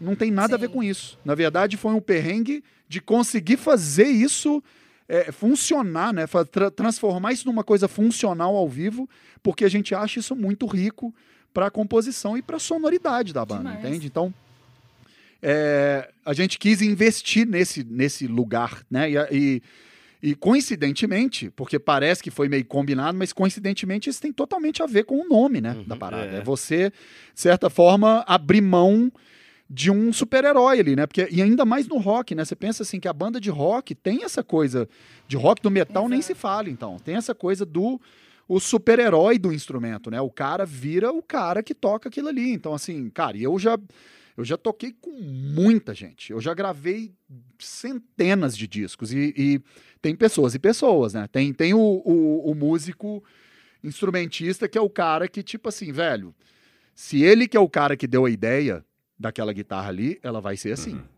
Tipo assim, você é o baterista, você fala de bateria. Não dá pitaco Não aqui vem não. falar do meu riff, não. É, não vem falar do meu, sei lá, do meu si bemol aqui, não. É, tipo, vai falar dos seus tum-tum-pá aí, que é problema seu, e esse aqui é o meu. Então, é, ainda tem isso, né? A gente, de certa forma, metaforicamente, a gente foi quebrando isso dentro da, da, da nossa sistemática. Porque, quer queira ou não, todo mundo tem um pouco disso, né? Eu tô compondo uma coisa. E aí eu toquei ela daquele jeito. Se eu tô tocando ela daquele jeito, obviamente aquilo ali é o jeito que eu acho que aquilo ali tem que ser, né? Então é igual, sei lá, se a gente estivesse fazendo uma analogia aqui da gente tá, tá fazendo uma atuação com textos, né? Uhum. Se eu cheguei com uma atuação específica e tô ali fazendo ela ali no nosso grupo, é porque eu acho que aquela atuação é a mais legal. Porém, se tem o outro cara, que no caso o Rafa, que é o outro baterista, ele fala assim, porra, cara, por que que você não bota a caixa aqui daquele jeito? Porque parece que vai, vai dar mais espaço, sei lá, por algum motivo. Eu poderia tomar isso aí como uma coisa assim, nossa, cara, o cara achou ruim o que eu tô fazendo. Ou sei lá, no- talvez isso não seja suficiente pra música. Enfim, poderia entrar numa viagem egóica bizarra, assim, porque é natural, né? É natural nosso. A, a- como é que fala? É a, é- é a defesa, né? É a defesa do seu argumento. Às vezes você tá falando uma coisa e o outro cara vai falar uma ideia. Antes de você ver se aquele cara tá falando algo que é pertinente, ou sei lá, você quer defender sua ideia, Sim. sacou? Então é meio musicalmente, na estrutura da banda, isso meio que era assim. E a gente foi quebrando isso aí aos poucos com essa ideia de trazer essa, essa coisa que a gente achou rica, né, para o pro processo de composição. E aí a parada foi se transformando até chegar nesse lugar que a gente tá hoje, assim. Muito foda. Cara, e, e, assim, falando dessa riqueza de, de construção, de composição, né, cara? é, faz todo sentido, né? faz todo sentido, porque, porra, eu, eu tenho, a- a- tenho um podcast cervejeiro aqui, que a gente tá batendo esse papo agora. Eu e Gleicin somos uma banda, que é a Labier Breja Music, é um duo, power duo cervejeiro. E eu tive uma banda que Hum, tá parada, massa. que é a Feed My Soul, que era de grunge lá do Rio, da cena underground do Rio. E a gente estudava muito vocês, o Igor e o Talent especificamente. Né? E, Legal. e uma coisa muito massa é, você até mencionou aí virtuosismo, não sei o quê. Hoje em dia, acho que a gente já tá numa geração que é muito comum ter multi-instrumentistas, né? É normal, o cara que toca bateria tocar um pouco de guitarra, ah, enfim, e vice-versa. E, e dá pra perceber que o virtuosismo de vocês é muito a questão do tempo, a quebra do tempo, que contribui muito positivamente pra composição.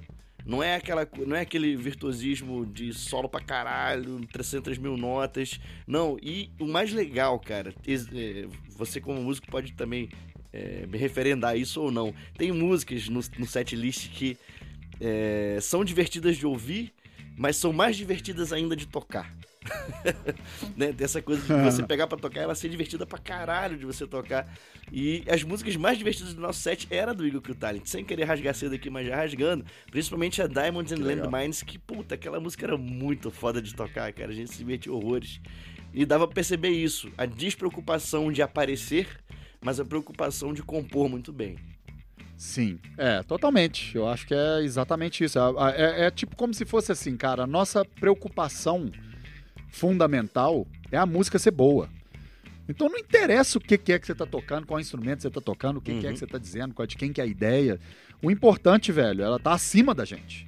É tipo assim, não importa o que, que o Jean tá falando, ou o que, que o Jonathan tá falando, ou o que, que o Theo tá falando. O que importa é a música ser boa. Então, então é, é, só que eu tô falando isso de um jeito muito simplista, né? Parece tipo assim, ah, beleza, claro, então vou fazer. Não, não é tão simples assim. É muito difícil. É, é, é um. É um processo, né? É um processo, porque vocês sabem o que é, que eu tô dizendo, assim. Como, como músico, volta para aquele lugar que eu tô falando. Você quer defender a ideia, sabe? Tipo, você quer defender o que você acha bom, né? E o que é bom pra música é muito subjetivo. É, porque, porque esse achar bom, ele não é instantâneo, né, cara? Você tem, você construiu um caminho para você achar aquilo bom. Então você chegar aí numa, numa, numa crítica que demora uma frase, é realmente complicado. Você, calma aí, cara, eu demorei muito tempo para chegar nesse lugar. Vamos, vamos, vamos conversar. E isso é muito louco, né? Porque o, a construção ela é muito rápida e a crítica demora uma frase. É total isso, tipo assim, a, a, a quebra desse, desse paradigma, né? De, de conseguir conseguir olhar para isso diretamente para a informação musical e não passar pelo lugar de, de, de, de, barreira, né? De quem que é que fez ou, ou se essa ideia tá mais legal que a outra. Não é esse o ponto. O ponto é o negócio tá fluindo bem, soa bem, tá, tá no lugar que a gente espera, então beleza. Então é isso. Não interessa se tem mais de um, mais de outro, ou se né? Ou se eu tô tocando bateria ou se o Rafa tá tocando bateria, entende? Pô, cara, exatamente. Somos somos produtos né, no final de todas as nossas vivências, né, cara? Todas as nossas experiências. E fazendo aqui um, um, um break para lembrar de uma história muito louca. Dei um gole aqui na, na Triple. E queria mandar um abraço nesse momento para Paulo Xisto, que é um grande bebedor de boas cervejas. É, que, que Minas Gerais e Brasil tem curso demais. E eu vi em algum lugar, cara, que, fazendo só rapidinho um parênteses sepultístico, que o Paulo teria te dado a notícia que você teria entrado para o Sepultura num boteco. Foi isso mesmo? Só pra gente matar a minha curiosidade aqui e trazer mais um Foi. boteco pro papo. Foi, e eu fiquei completamente louco, assim, bêbado, né? Tipo assim, no dia, porque. Olha isso, gente. Então, onde vocês foram? Onde foi esse boteco? Que boteco foi esse? Você lembra? Cara, pois é, tô tentando lembrar. O Xisto deve lembrar, cara, porque ele que me. me... Porque, igual eu falei, né, antes, cara, eu sou de, um, de uma.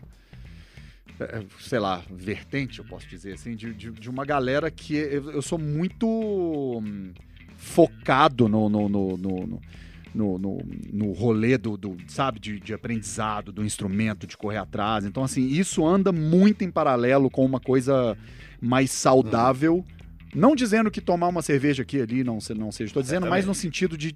Eu, eu, eu estava muito mais nesse outro lado, sabe? De tipo assim, cara, eu não vou beber porque eu tô. Tá, tá, tá, dez minutos atrás eu tava tocando aqui, sabe? Tipo assim, não, não, não combina muito para mim, uhum. assim, né? E aí, e aí o, o, o Paulo que é o cara que conhece pra caralho, que, que né, que, que, não só conhece os, os botecos de, de BH, mas é o cara que, que aprecia, que, porra, né, que tipo assim, ele, ele me chamou, ele, ele veio para BH, ele tava em São Paulo, veio para BH e me chamou para isso. Eu, cara, eu acho que era um lugar ali na, na, na Avenida Brasil, eu acho, uhum. eu acho, mas eu tô, eu tô tentando buscar isso aqui, mas ele com certeza lembra disso. Mas aí a gente, foi engraçado, porque a gente sentou e começou a tomar um, me trocando uma ideia e tal. Aí ele me falou e eu falei, caralho, maluco, que parada bizarra, né? Tipo assim, muito. É, foi muito. eu, te, eu realmente não tenho que beber. tô, tô tendo alucinações. É, esse, esse, esse, esse, esse momento pra mim foi muito. Cara, é, é, é, é tipo assim, né? Eu, eu pra, só pra elaborar um Uhum. pouco, né? E trazer um pouco da, da, da história da parada, assim, pra fazer mais Uhum. sentido, né? E trazer uma perspectiva, assim, uma. é, Eu, eu quando eu, um dos, dos primeiros grandes shows assim que eu fui na minha vida de, de, de, de banda de rock, de metal, que eu queria ir, né? Eu fui em vários outros que minha mãe me levou, meu pai me levou, fui parar nesse show e tudo mais. Fui em vários, a vida inteira. Mas aquele show que eu queria ir foi um show da turnê do, do All Rise, do Sepultura. E foi um show do Sepultura em Uberlândia, num ginásio. E, e, cara, eu era muito novo. E, e- e aí minha mãe me levou, e aí no fim do show ela conseguiu, de algum jeito, meio que chamar alguém ali da produção, não sei como que é que, que aconteceu isso. Ah, mãe dá um jeito, cara. Mãe dá um se vira. É, ela deu, deu o jeito dela ali. Aí o Andréas veio junto com o Igor. O Andréas me deu uma palheta. é, e o Igor me deu meio que uma luva que ele tinha usado, meio que tava meio rasgada, assim, uma, uma das luvas que ele usava. assim, né? É, e aí, e, e aí muito, foi muito simbólico aquilo, né? Porque, tipo, eu olhei para aquilo ali com aquela coisa lúdica que a gente tava falando ali no começo do programa, né? De tipo assim, caralho, mano, que os caras estão vivendo essa parada, né? Que como que deve ser isso e tal. E aí eu saí dali buscando isso, né? Minha vida inteira. E aí passei por várias coisas, passei pelo diesel, fui morar em Los Angeles, assinei com gravadora, toquei Estados Unidos inteiro. Cara, fiz todo um rolê pra voltar pra Belo Horizonte. E daí o Paulo vir pra cá pra gente sentar num boteco e ele me falar que eu entrei pra aquela banda, entende? Tipo assim, foi uma parada muito bizarra, assim. E aí a gente tomou todas, fiquei bem. Meio, meio tela azul, né, cara? Meio. É que- é justamente o que a gente trouxe do começo do papo, né? Que é a materialização de, uma, de, um, sim, de um simbólico, né? De uma alegoria mesmo. Sim. Pum, na tua cara, Paulo Xisto, e aí? É, tipo, eu tô imaginando a tua cara, assim, na hora, assim, né? Que Sim. loucura, velho. É isso, é isso. Foi bem, foi muito foda, mano. Muito forte. Pô, cara, fica um abração pra Xistão aí. Tô esperando o Xistão aqui nesse programa aqui, porque acho que a gente não tem fígado pra acompanhar Paulo Xisto nesse podcast. Verdade. É, verdade. isso aí vai durar umas horas, hein? O Paulo é bom de copo. Não, eu tava. né, te- Teve um dia que eu fui encontrar o, o Alexandre Bazo, da cervejaria Bamberg, aqui em BH, trocando uma ideia com, com o Bazo. Bazo já passou nesse programa também. Ah, Bazo, tô, pô, tô aqui em BH e tal. Bazo, vou te levar um presente, vou levar uma camisa, um rolê nosso aqui e tal. Beleza. Tava lá Bazo, Max Falcone, Marco Falcone, cervejaria Falk. Fui lá, cumprimentei eles. E tinha um senhor virado pra trás. Aí sentei na mesa, tomei cerveja e tal. Quando se viu, vira, quando se vi, esse senhor vira pra frente, era Paulo Xisto e eu Paulo fiquei. Xisto. Caralho, eu tô, na, eu tô na mesa com o Paulo. E aí, o que que eu falo? Não, deu, deu uma congelada. Ele já voltou fazendo uma piada, cara. Eu falei, que que está acontecendo? Que, que domingo é esse? O que que tá acontecendo, gente? E é, é, é essa pessoa, né, cara? Um cara incrível, um cara generosaço, assim, um cara... Enfim, tivemos altos papos, falamos de muita coisa, assim. Ele, ele ia te xingar, ele ia te xingar com certeza absoluta. Porque você chamou Ah, de senhor. não, mas aí a gente gosta de provocar pra. Xingamento faz, é, é, faz parte. Xingamento, só os íntimos se xingam. De- deveria ser assim, né? Xingamento é o adubo da amizade. É, isso aí.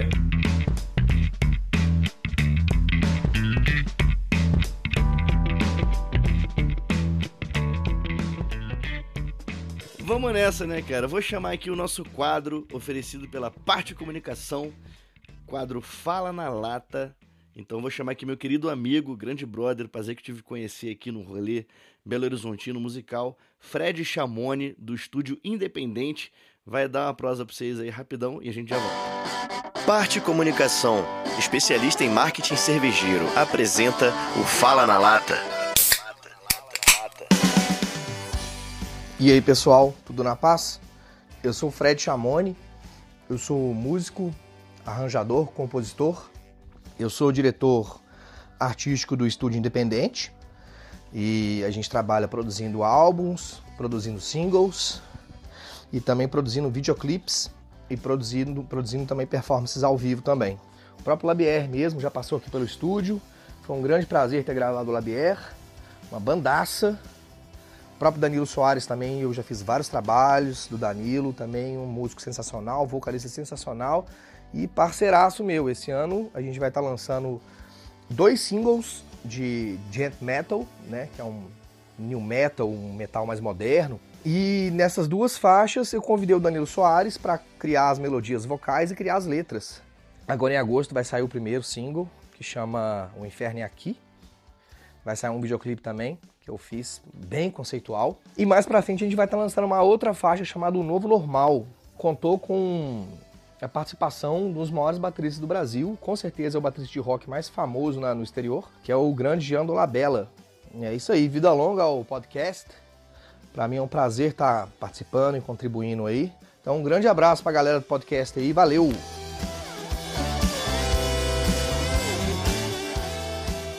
Pois é, rapaziada, esse aí foi o Fred Chamoni, lá do Estúdio Independente, o estúdio aqui de Belo Horizonte, maravilhoso, muito bem equipado, um ambiente muito foda. É, já gravamos várias coisas lá, tem dois singles da Labier gravados lá, Isso, né? é, Labier, Labier e 12%. E a live, né? A gente fez uma live lá também, chama é, Celebração Live, tá no YouTube aí, com participações de Raine Boldrini, que, que esteve com a gente no episódio 50, e Marcelão Toledo também que esteve junto. Que live incrível, né, cara? A gente deixou É. o estúdio do Fred cheio de cerveja. Aí foi uma maravilha. Ficou meio chateado, mas hoje a gente se ama de novo. Ah, beleza. Não, mas o Fred, o Fred perdoa a gente. E ele deve lançar um trampo no ano que vem, um trampo solo, que tem participação do Jean na batera. E eu tive o prazer de ser convidado de fazer os vocais dessa canção. E vou botar um trechinho pra vocês ouvirem aí. Ele deixou eu botar, de botar 5 segundos e a gente volta.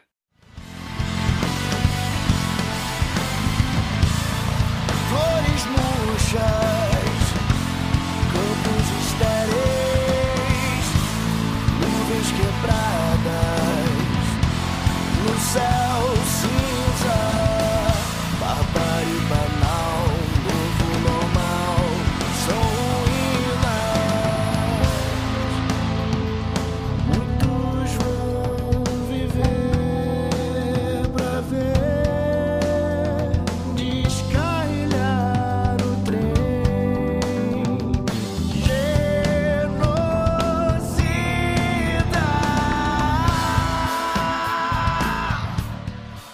Então, Jean, pelo que a gente já conversou aí, analisando a sua trajetória, a gente percebe que você é um cara que se renova, né? E cresce a cada ciclo, né? E também aprende muito com, com cada fase aí da, da sua vida. É, e me parece que cada fase sua ainda vem mais repleta aí dos, de sonhos, de, de realizações. E eu queria citar aqui um momento, na verdade, dois momentos é, nessa trajetória que devem ter sido bem especiais aí para você. O primeiro foi a gravação do álbum, o The Dance Between Extremes, no, no, no famoso estúdio aí, o 606, né, do, do Foo Fighters. E o segundo, já mais recente, a abertura da, da tour aí do Metallica. Então eu queria que você contasse um pouquinho pra gente de como foi toda essa experiência lá no, no, no estúdio, enfim, se houve um convite, né, por parte deles para vocês gravarem um álbum lá, o contato com os músicos, no caso o David Grohl, o saudoso Taylor também. Conta um pouquinho pra gente aí como é que foi essa, essa experiência de gravar o álbum lá. Cara, é, foi fantástico. É, assim, todo, todo o rolê, né? Desde, desde de, de- do, do começo ali da turnê, dos shows, a gente teve uma abertura deles grande, assim, então a gente, né, teve, tiveram é, rolês juntos, assim, né? De, de ir jantar junto, trocar uma ideia, sair, conversar, estar ali na passagem de som, se encontrar. É, teve todo esse contato, né? Que é muito foda, assim, né? Porque, pô, o- o Full Fighters, assim, especificamente o Dave Grohl, né, cara? Ele é um cara eh, que com certeza me influenciou, assim, em muitas coisas e influenciou uma galera, né, na, na música. E ele, é, e ele é, talvez, sei lá, se você for pensar nas, nas pessoas mais bem-sucedidas, assim, dentro da sua profissão, esse cara é bizarro, né? O que, que ele fez, assim, é uma parada surreal, né? O cara virar duas vezes, né? Tipo assim, o cara não só virou com o Nirvana, como foi pra frente, construiu o próprio lance, virou com Full Fighters e hoje é uma das maiores bandas, né, do, do mundo aí, então. É, isso dizendo fora, fora a, a coisa do, do Dave Grohl como músico, né? Que, que é o que me influencia assim, em vários aspectos, assim, não só na, na, na, na composição baterística, assim, né? Na, na forma de tocar o instrumento, né? no jeito que ele se expressa, assim. Mas também nas composições com o Full Fighters, né? No, no, no- no- nas estruturas das músicas, no- no formato, de, de- de- na linguagem, né? Tipo assim, é, com certeza, tipo uma- um, aprendizado, assim. É, e a gente durante essa, essa turnê, a gente estava nessa procura. Na na verdade, a gente estava discutindo se a gente iria fazer hum, o, o, o novo disco com, com o mesmo produtor, né, com Steve Evans, que produziu o primeiro disco, se a gente ia fazer com ele de novo, e a gente também mas estava querendo escutar outros caras, né, escutar outras opiniões, e isso aí foi tema de assunto nosso com, com o Full Fighters, assim, com, com o Nate, com o próprio Dave Grohl, com, com o Taylor, e, trocando essa ideia, né? Pô, o que, que você acha? Os caras falando, não, cara, esse cara aqui foi muito foda. Quando a gente produziu esse disco, aí nisso, pô, mó altas histórias incríveis, assim, né? Você escutar da boca dos caras, assim, né? Como que foi a gravação de um disco e tudo mais, e num, num papo íntimo, assim, é, é, é, é- é louco demais você pensar, né? De estar num, num, Num num estúdio cheio desse, de assim, né? histórias, né? Onde Então- passaram várias bandas também, né? Uhum. É, então, isso, isso, isso que eu tô falando é Ah, antes sim, do estúdio, sim. né? Isso é a gente em turnê, trocando ideias sobre a possibilidade de, de achar um produtor e tal. E daí surgiu meio que, meio que esse convite, tipo assim, cara, porque vocês não gravam lá no estúdio? Rolou esse papo. E aí a gente foi meio que, que construindo tudo para que isso, né, em torno disso, para que isso de fato rolasse e acabou rolando, né? O 606 não é um um estúdio que tipo você liga lá e marca uma massa, hora, cara. sabe? Não é, não é que tipo assim, ah, deixa eu bocar minha... E a gente foi meio que a primeira banda a ficar tanto tempo assim. Normalmente as bandas vão lá e é uma banda de um amigo, do cara do, do sei lá, o Corey Taylor vai gravar um negócio dele ali e vai gravar as bateras lá, sabe? É tipo bem bem selecionado assim. Então foi muito especial pra gente assim, né, ter tido essa oportunidade, né, essa essa proximidade com os caras, né, tá ali perto da- da- de pessoas que a gente admira, admira tanto assim e tal. É, e aí, e aí assim, depois que, que, que, que rolou a parada, o, o impacto, né, de chegar no 606, assim, é uma parada muito bizarra, mano, porque Tipo, você, você- todos, todas as paredes, ou, todo lugar do estúdio tem alguma coisa, um pedaço de história Que muito massa. grande, cara. Ou tem um. É, cara, ou é ou alguma, é, algum prêmio que eles ganharam de, de- de sei lá o que, de, de melhor clipe, melhor banda, melhor isso, melhor aquilo. Ou são fotos de shows icônicos, ou, ou instrumentos, né? Então, tipo assim, todos os instrumentos deles ficam lá.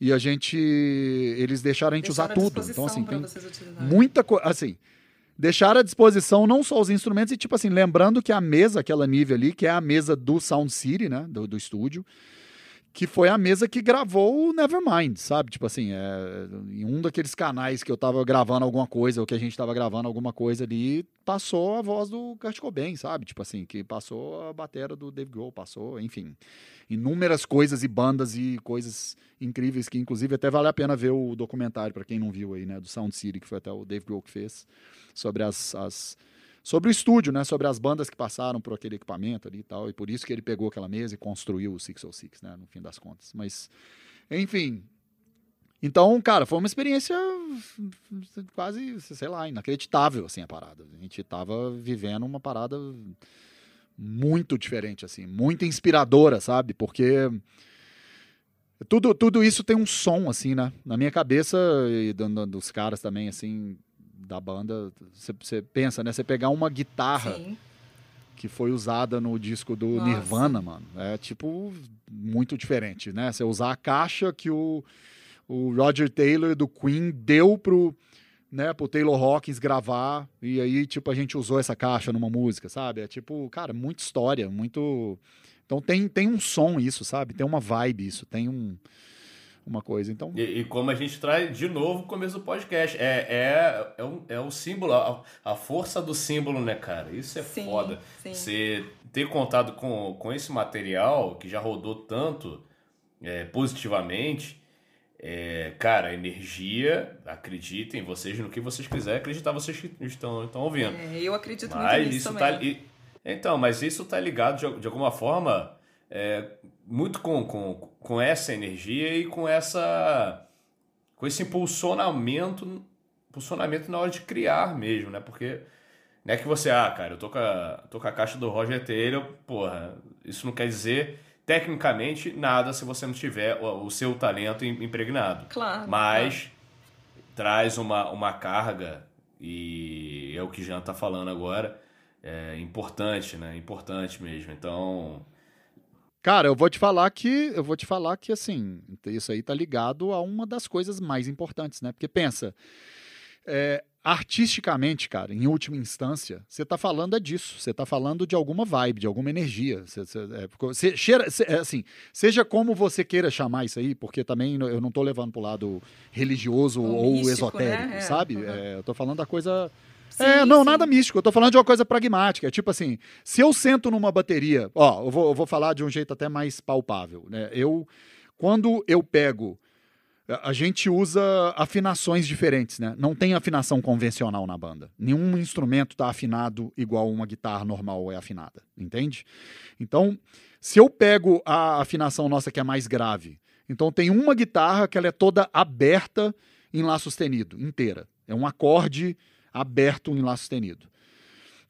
Essa guitarra, quando eu faço qualquer coisa, né? Primeiro que é engraçado, porque para quem toca guitarra, a primeira coisa que você faz, eu- você tem uma sensação física que você tem guardada que te faz fazer um acorde, né?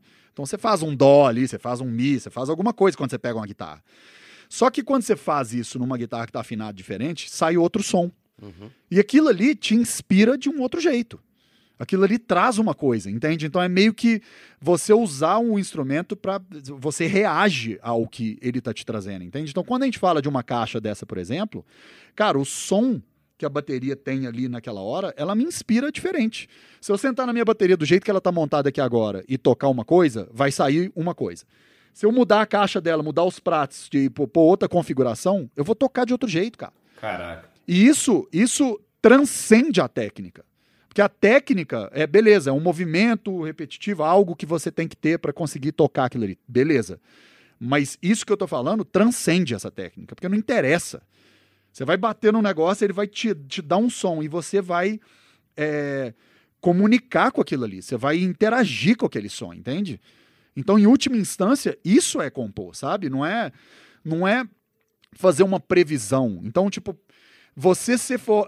É, é tipo assim, né? O cara que, que sabe o dicionário de cor não quer dizer que ele é o cara que sabe falar da- do melhor jeito, ou que é o melhor orador, ou que é o cara que sabe posicionar as palavras da melhor forma. Né? Então, tipo assim, não basta saber tocar os ritmos ou saber tocar os acordes. Se você é o cara que sabe tocar, se você é o cara que mais manja de harmonia no mundo, não quer dizer que você vai fazer uma música que vai me tocar, que vai ser bonita, ou, e assim vai, né? Sim. Então, tudo isso que a gente está dizendo transcende essa, esse, né, esse, essa linha, né?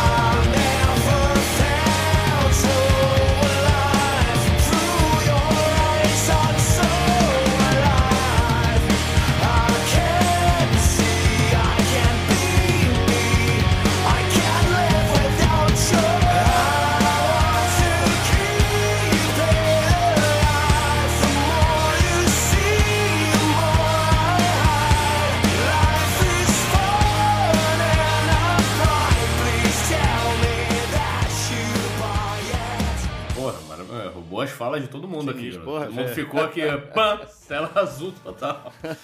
Muito. Mas, Paty, continua aí, Paty, tá maravilhoso. Então, aí eu tava querendo saber, na verdade, eu queria que você falasse um pouquinho também agora da, desse momento mais recente aí, de como foi, né? Abrir toda tudo metálica, junto com, com Greta Van Fleet. Tava acompanhando teus stories, vi que o, o João, né, teu filho do meio, também foi uma experiência bacana pra ele, né? Porque ele é fã de Metallica e acompanhou você na tour toda. Como é que foi essa, essa experiência pra vocês também? Cara, é, são é, em vários níveis, né? Igual eu tava falando no começo ali. Além de ser você abrindo o show de uma das maiores bandas de rock do mundo é, em estádios, é, sendo os, shows que estão voltando de uma pandemia que você ficou dois anos esperando uma parada que ninguém sabia o que, ia acontecer. Tendo meu filho indo junto comigo, que começou a tocar guitarra, um dos motivos é o Metallica, tipo assim, ele ama Metallica, dorme escutando. Metallica. Tipo assim, a parada foi um, um combo de, de, de, de, sei lá, de cara. realizações, assim, né? De sens- é muito foda, mano, porque Eu lembro que, assim, no, no, no show de, de Porto Alegre foi, foi super foda, foi o primeiro show, né? Então tava todo quebrando gelo ali, as equipes meio que se conhecendo, a gente meio que. E aí foi, foi bem, bem. é, Aquela coisa, né? Primeiro show, primeira coisa e tal, beleza. No show de Curitiba, que foi o segundo show, a gente tá ali no camarim, acabou de passar som. Na hora que a gente foi passar som, a equipe do, do Metallica, vários dos caras já meio que cumprimentando, já, já dando aquela coisa de tipo assim, pô, já estamos meio num.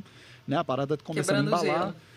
E aí, quebrando o gelo e tal. E aí a gente no camarim, eu, tipo, botando a, calça que eu ia tocar no, no, no- show, sei lá, isso horas antes do show, mas sei lá, eu já tava meio que trocando de roupa, o, o, Nipper, sei lá, sentado, o, o Theo meio. Cada um num, num, tinha um camarim de boa.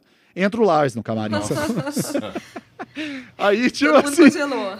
Caralho, mano, como é que você reage? Tipo assim, completamente, tipo, deu tela azul massa. geral, assim, né? Porque ninguém esperava. E ele, pô, e aí, velho? Como é que tá? Vocês estão sendo bem tratados? Vocês precisam de alguma coisa? Tá- Cara, foi muito foda, Que parada, isso, muito foda, porque ele abraçou, desde cara, ele abraçou, assim, de um jeito muito, muito, muito massa, assim, sabe? Tipo assim, algo que alguém desse calibre nem precisaria fazer, sabe? Acho que nem por educação. Eu imaginaria, para mim seria ok entender que, sei lá, os caras não só chegam pra chegar e fazer o show e depois vão embora. Tá tudo bem. Porque sabe, sei lá, como que é que tá a vida dos caras, e o corre, e as restrições, e acabou, né, a parada meio no Sim. Covid ainda. Então seria, né, seria entendível. E, cara, foi o contrário. O cara chegou já, tipo, e aí, como é que é e tal. E aí a gente começou a conversar e trocar ideia. E o, o, o João completamente assim. Ele tava assim, mano, o que, que, que tá acontecendo? Tá rolando. E aí o Lars saiu do camarim, dez minutos depois entra o James, na mesma, mesma vibe. Tipo, cumprimentando todo mundo, pegou na mão do, John, do, do, Aham. do João. O João, depois disso, no dia seguinte, falou pra mim, cara, eu não vou Ah. tomar banho. Cara, pego, peguei na, na mão do cara. E ele não queria semana. tirar o adesivo, né? Que ele tava com, com adesivo de equipe, né? O adesivo, a credencial, ele não queria tirar o adesivo. Tipo assim, ele vai ficar com a mesma roupa a turnê inteira, porque ele não queria tirar a roupa. Caralho, velho. Mas enfim, cara, foi sensacional, assim, a- a- em em vários níveis, né? Igual eu tava dizendo, acho que essa realização, assim, de, de, de banda, obviamente, essa realização minha de pai e filho, assim, né? De poder vivenciar isso, né? Porque eu fico imaginando, cara, imagina se eu, na, minha, é- na época que eu tava Nossa. começando Que você a tocar... tivesse e- essa possibilidade. se meu né? pai me leva na turnê da banda É. que eu mais gosto. É, e tipo assim, meu pai trocando ideia Olha com os isso. caras, com um cara meio que tratando ele de igual pra igual, sabe? Tipo assim, é muito Muito, bizarro. muito. É muito. Tipo, sabe? E, e assim, então, em, em vários. A parada foi muito foda em vários níveis. E, cara, é, só- é, assim, muita, muita gratidão mesmo a tudo. E ao mesmo tempo, entendo, e, e eu acho que tem, que tem que fazer esse exercício também de entender que muito desse negócio todo, né? Muito desse rolê e tal, é, é- é muito mérito de muito trabalho Sim, também, com sabe? da certeza, banda, com assim, de, certeza. de tá, de jogar muito duro e de. É tipo assim, uma, ca- uma parada que eu, que eu falo muito e que, que muita gente, às vezes, entende isso de um jeito que não é tão legal. Que é tipo assim, muita gente. é, é, às vezes coloca isso num lugar de tipo assim, ah, mas também os caras já, sei lá o É. quê. Ah, porque o Jean também já, o cara já tem patrocínio da Zild. Ah, porque o- Só que ninguém faz É. ideia do corre que foi e do que, que é que você teve que fazer até chegar ali, né? Ele acha que o negócio chegou ali, tá ali agora, né? Tipo assim, de repente o cara tá no camarim e entra o James, sabe? Tipo assim, cara, não é assim. Eu costumo dizer que não, não existem atalhos, né, Jean? Não existem atalhos. É um processo, né? Não existe, cara. Não tem, mano. É um processo. É um processo e, e vou te falar assim. It's a long way to the top if you wanna rock and roll. Exato. Como meus velhos já diziam, tipo, a parada não é brincadeira, velho. Se você quer fazer com profissionalismo, sabe? Tipo assim, né, brincadeiras à Uhum. parte, assim, se você quer fazer a parada séria e quer fazer direito, você tem que jogar muito Sim. duro, mano. Tem que jogar muito E, duro. E inclusive, a gente joga é, muito. Inclusive duro, jogar sabe? duro como equipe, né, cara? Porque a galera às vezes acha que é Exato. só os músicos, né, cara? Mas tem toda uma galera que trabalha por trás aí. Por trás, é. É que, inclusive, eu queria que você falasse um pouco disso, da, da, da equipe, né? Quem movimenta o rolê, como é que essa parte também de networking, de, de ao longo do tempo, col- ir coletando essas pessoas, con- construindo essas relações e mantendo essas relações, né, cara? Igual, enfim, vocês criaram com Foo Fighters e tal, e hoje vocês é, possivelmente podem ter com Metallica.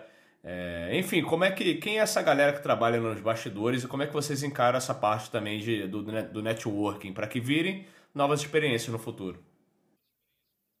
Cara, é assim, é, desde sempre, né? A gente começou essa banda num lugar que todo mundo tava vindo de um rolê já grande, né? Então, ninguém aqui chegou pra fazer, pra, pra, pra brincar, sabe? Ninguém chegou aqui pra, tipo, vamos ver o que, que, que, que dá. Não é assim. É tipo, é a parada da vida, velho. É um empreendimento. É- Somos cinco empreendedores totalmente conscientes do que que é que a gente tá fazendo, sacou? Então, isso entra tudo isso que você disse. Entra networking, que todo mundo veio né, é, ao longo de, de sua carreira né, construindo ali. Então, cada um chegou com aquela, com aquela agenda ali, né? Cada um colocou a sua na mesa.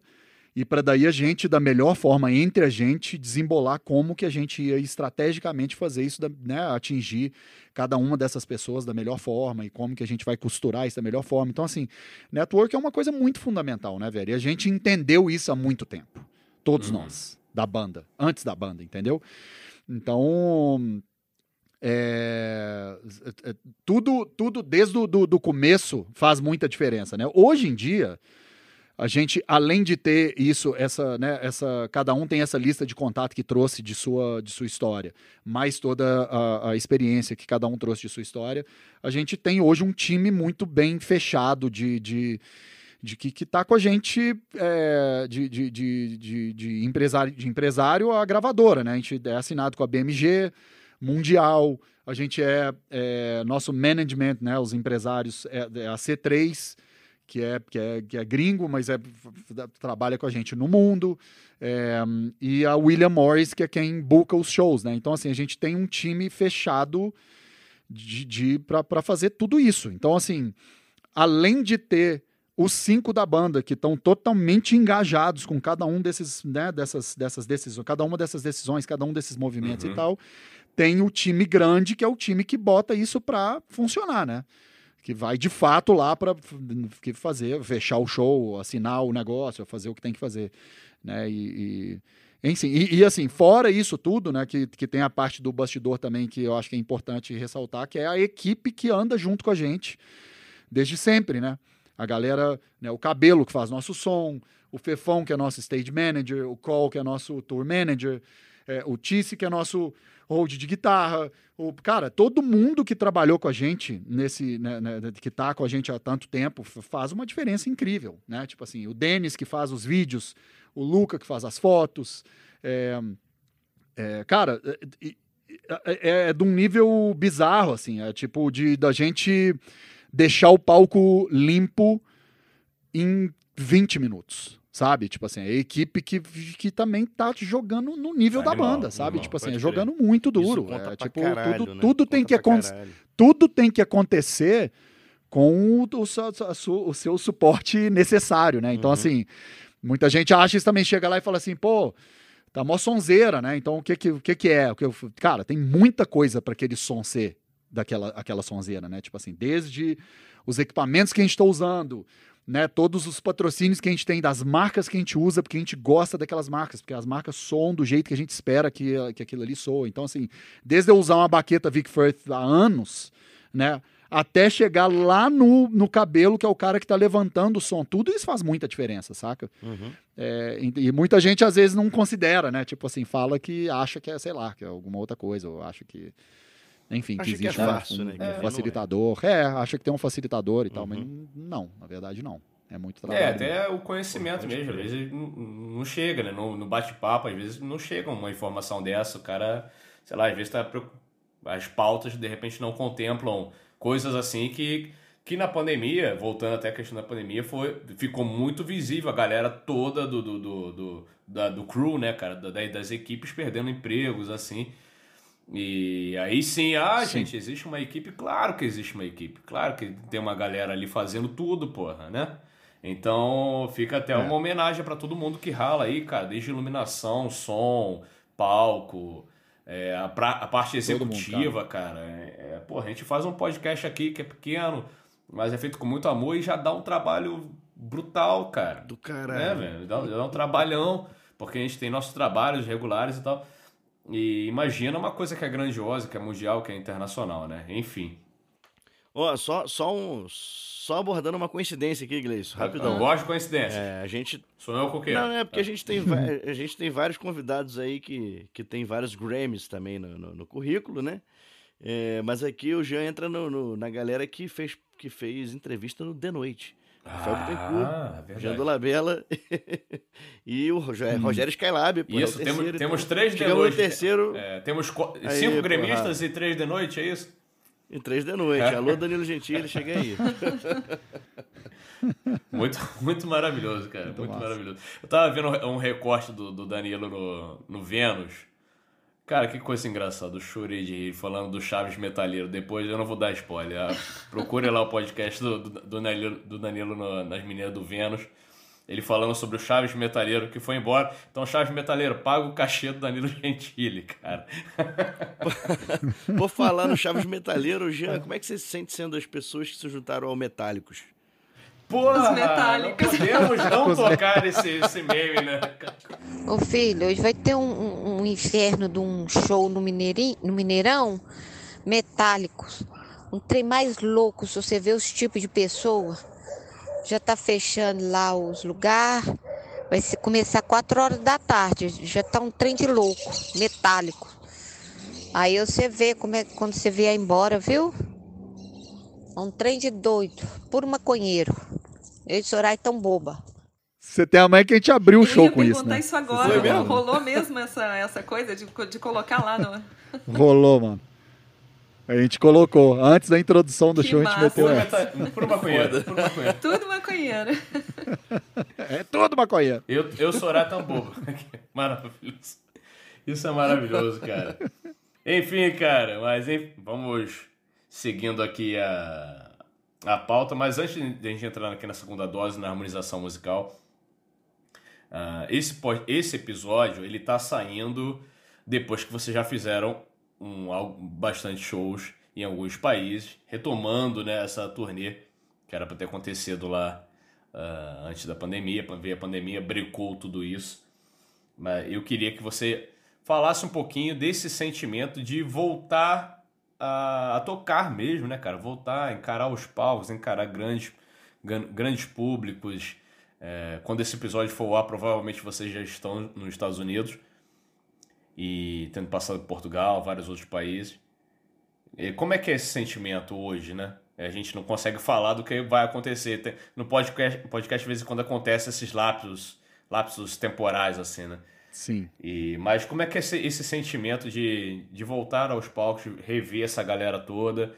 E o que você espera, né, que venha com essa turnê, né, agora com esse, com esse re- mais reconhecimento ainda em relação à abertura pro Metallica e, enfim.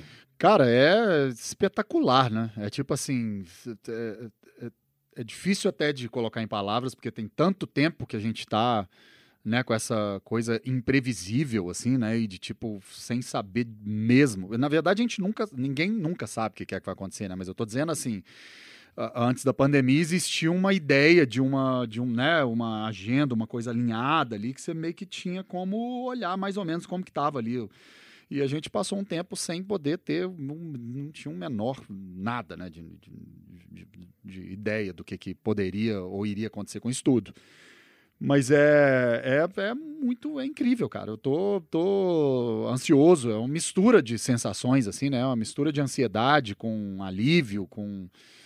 é, e, ao mesmo tempo alegria mesmo, assim, de, de, de, de poder estar tá, tá fazendo isso, sabe? E mais uma vez, né? Eu acho que é, voltando nesse papo aí que, que, que e- e corrobora um pouco o que a gente estava dizendo ali, né, da, da, da coisa da gente ter olhado mais para dentro, assim, da gente ter meio que se reconectado com outras coisas, com as nossas famílias e tudo mais, isso ref- reforçou muito, assim, em mim essa, cara, uma coisa de estar grato, cara. A gente tem que estar muito grato para estar vivendo tudo isso e tá, eu, eu sou muito grato de poder fazer o que eu, o que eu amo, Uhum. sabe? De ter a oportunidade de, de viajar o mundo, de tocar e de, sabe? De, de, de conhecer novas, né? novos lugares, novas pessoas e, enfim, e tudo isso através da música, sabe? Que é uma coisa que tá comigo desde sempre, assim. Então é, é, é muito, muito foda. Porra, muito Total, especial. cara. E, inclusive, eh, fazendo dois parênteses aqui. Um foi o.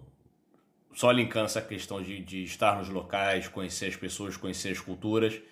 É, queria que você falasse rapidamente sobre o show do Sepultura em Cuba, que parece que foi um dos primeiros shows de metal em Cuba.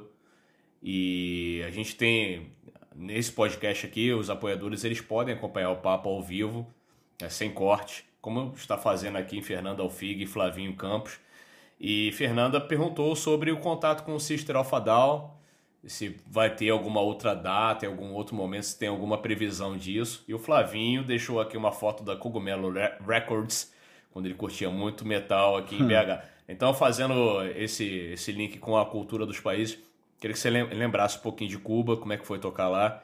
E a Down, vai ter alguma coisa? Tem, tem previsto alguma coisa?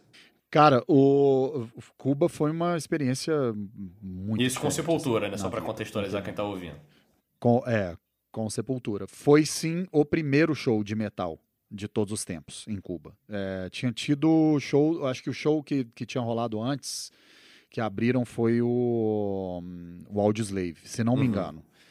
Que, que não é metal, né? Mas enfim, do- o primeiro show de metal, metal mesmo, foi o do Sepultura e foi uma parada muito mágica, assim. Foi, tipo, Nossa. a gente chegou na, na, na ilha, assim, é, cara, nível. a- a- todo mundo que tava no lugar sabia que a gente tava ali.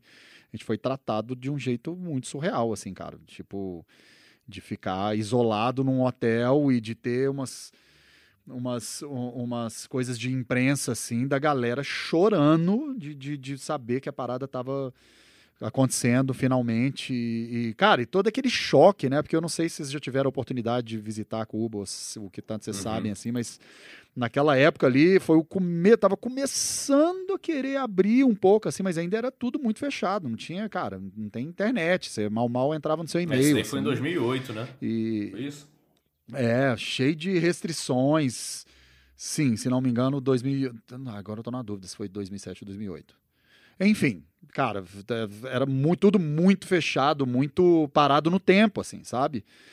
E, e o show foi uma coisa de louco, foi uma, cara, um evento, assim. Tinha 80 mil pessoas aberto na praça, assim. E o Fidel mandou uma carta, porque ele estava no hospital na época, mandou uma carta, né, falando que, que queria estar lá e bem-vindos, né? Tipo, cara, foi muito Porra, foda. a que animal. Transformador, assim, irado mesmo. É, quanto ao o System of a Down, a gente, cara, a gente tem muito contato com o John, né? Direto. O, o, o Batera, né? Ele é amigo pessoal do Theo até antes da banda. Então a gente tem bastante contato com ele, com eles, com o Surge também. E existe sim essa possibilidade, sim. A gente estava com, com- praticamente com alguns shows, né? Onde a gente ia fazer a turnê junto com eles. Essa turnê acabou não rolando. Eles acabaram até fazendo alguns shows nos Estados Unidos e depois pararam de novo, porque acho que a- o, o próprio Surge pegou o Covid, se não me engano. Mas enfim, tá, tá, com, tá no futuro como, como é, uma das, das possibilidades, sim. Então a gente está bem, bem feliz de e, e excited para que aconteça. né? Muito Logo. foda. Ah, pô. Faço votos. Demais. Faço votos. hein? Ah, animal. Vai, quer falar um pouquinho, Paty? Não, não, não. Não fica acanhada. Pode mandar trazer sua voz, que senão tá muito legal pro papo. Então, chegando aqui a- a- as saideiras, é muita informação, né, cara? Pra gente processar isso tudo. Você que tá ouvindo aqui, quiser dar uns pause e voltar aí uns segundos, pode voltar. Porque é isso mesmo. Sepultura, Cuba, muita coisa acontecendo. Sister of a Down, Metallica. Eu não tenho roupa pra isso. Ninguém tem roupa pra isso. É muito, muito peso aqui. Esse podcast tá, tá, tá pesado. Eu jurava que depois do Rafael Bittencourt ninguém mais me abalaria, mas Jean Dolabé tá conseguindo aí. Abalou, abalou, cara. Abalou, bonito. Abalou, abalou. Vai colocar aí Ivete Sangalo aí, abalou, saco de balançou. Vamos lá. Abalou, sacude. Aí fodeu. Já sei que não tem jeito, tá feito, você me ganhou. Abalou, abalou, sacudiu, balançou. Coração é só felicidade. Abalou, abalou, isso sim é amor de verdade. Segunda dose. É é um oferecimento. Estude cerveja com a Escola Mineira de Sommelieria. As suas segundas-feiras nunca mais serão as mesmas. Então, segunda dose é um quadro de harmonização musical que a gente pede para os convidados harmonizar uma música com alguma cerveja, ou algum drink, ou algum, alguma bebida em geral, pode ser um café, um chá, ou até a própria água. E água com gás. Água com gás. Água com gás. água com gás. Por que... E por que, que essas coisas harmonizam, né? Qual é o cenário, qual é a imagem? A gente está falando tanto de símbolos e alegorias nesse podcast. É, Jean, queria que você trouxesse então uma música e uma bebida para harmonizar o momento, para criar uma cena bonita para quem estiver vendo, a pessoa conseguir replicar depois na sua vida. Nossa, vamos lá. É... Teria várias coisas, né, que a gente poderia falar aqui, mas, cara, por, por, por, algum motivo, não sei se é por causa de tudo isso que a gente conversou aqui, ou, ou esse momento e tal. Eu, eu vou falar uma parada que pode ser meio inusitada, assim, eu não sei se. Ivete Sangalo sacudiu balançou. é, não. Pensei aqui, né, cara? Remete essa. Cara, eu queria, eu queria sugerir uma música do Lenine, chama Leve e Suave. Adoro, adoro. Porra, que legal, cara. Que legal. Que eu Você gravou isso aí? Sensacional, mano. Não, é. não. Infelizmente uhum. não. Gostaria muito de. Mas é. Acho que, acho que ia, ia até para coincidentemente para combinar com a minha água, no, no, melhor dos sentidos, assim, porque é, a música fala sobre isso, né? Que há de ser leve. Tipo, para paradas tem que Sim. ser leve, uhum. cara. A gente precisa levar isso aqui de um jeito mais leve, sabe? Tipo, eu acho que a pandemia, bom, para mim, eu digo pra, pra, por muita gente que eu já conversei assim, mas para mim me colocou num lugar assim de de que pode ser mais leve. Tipo assim, a gente pode continuar fazendo a parada girar e correr atrás e ser, né, é, resiliente e, jogar duro, igual a gente sempre jogou, mas é a parada pode ser leve, sabe? Uhum. E, e tá, ter mais disso, ter mais dessa, dessa presença, desse, e va valorizar mais isso, sabe? Valorizar esse respiro, valorizar estar tá aqui, poder estar tá aqui trocando essa ideia, poder, sabe? Poder estar tá tocando, poder estar tá com a minha família, enfim. Pô, é pô crer, maravilhoso. Demais. Leline, leve e suave, com uma aguinha bem gostosa, geladinha. E se você for cantor, não geladinha, temperatura ambiente pra você ir. Olha com bichão. Então, Danielão, sobe o som aí pra gente. Vamos subir o som então. Subiu o som. Há de ser leve, um levar suave, nada que entrave nossa vida breve, tudo que me atreve a seguir de fato o caminho exato da delicadeza e ter a certeza de viver no afeto.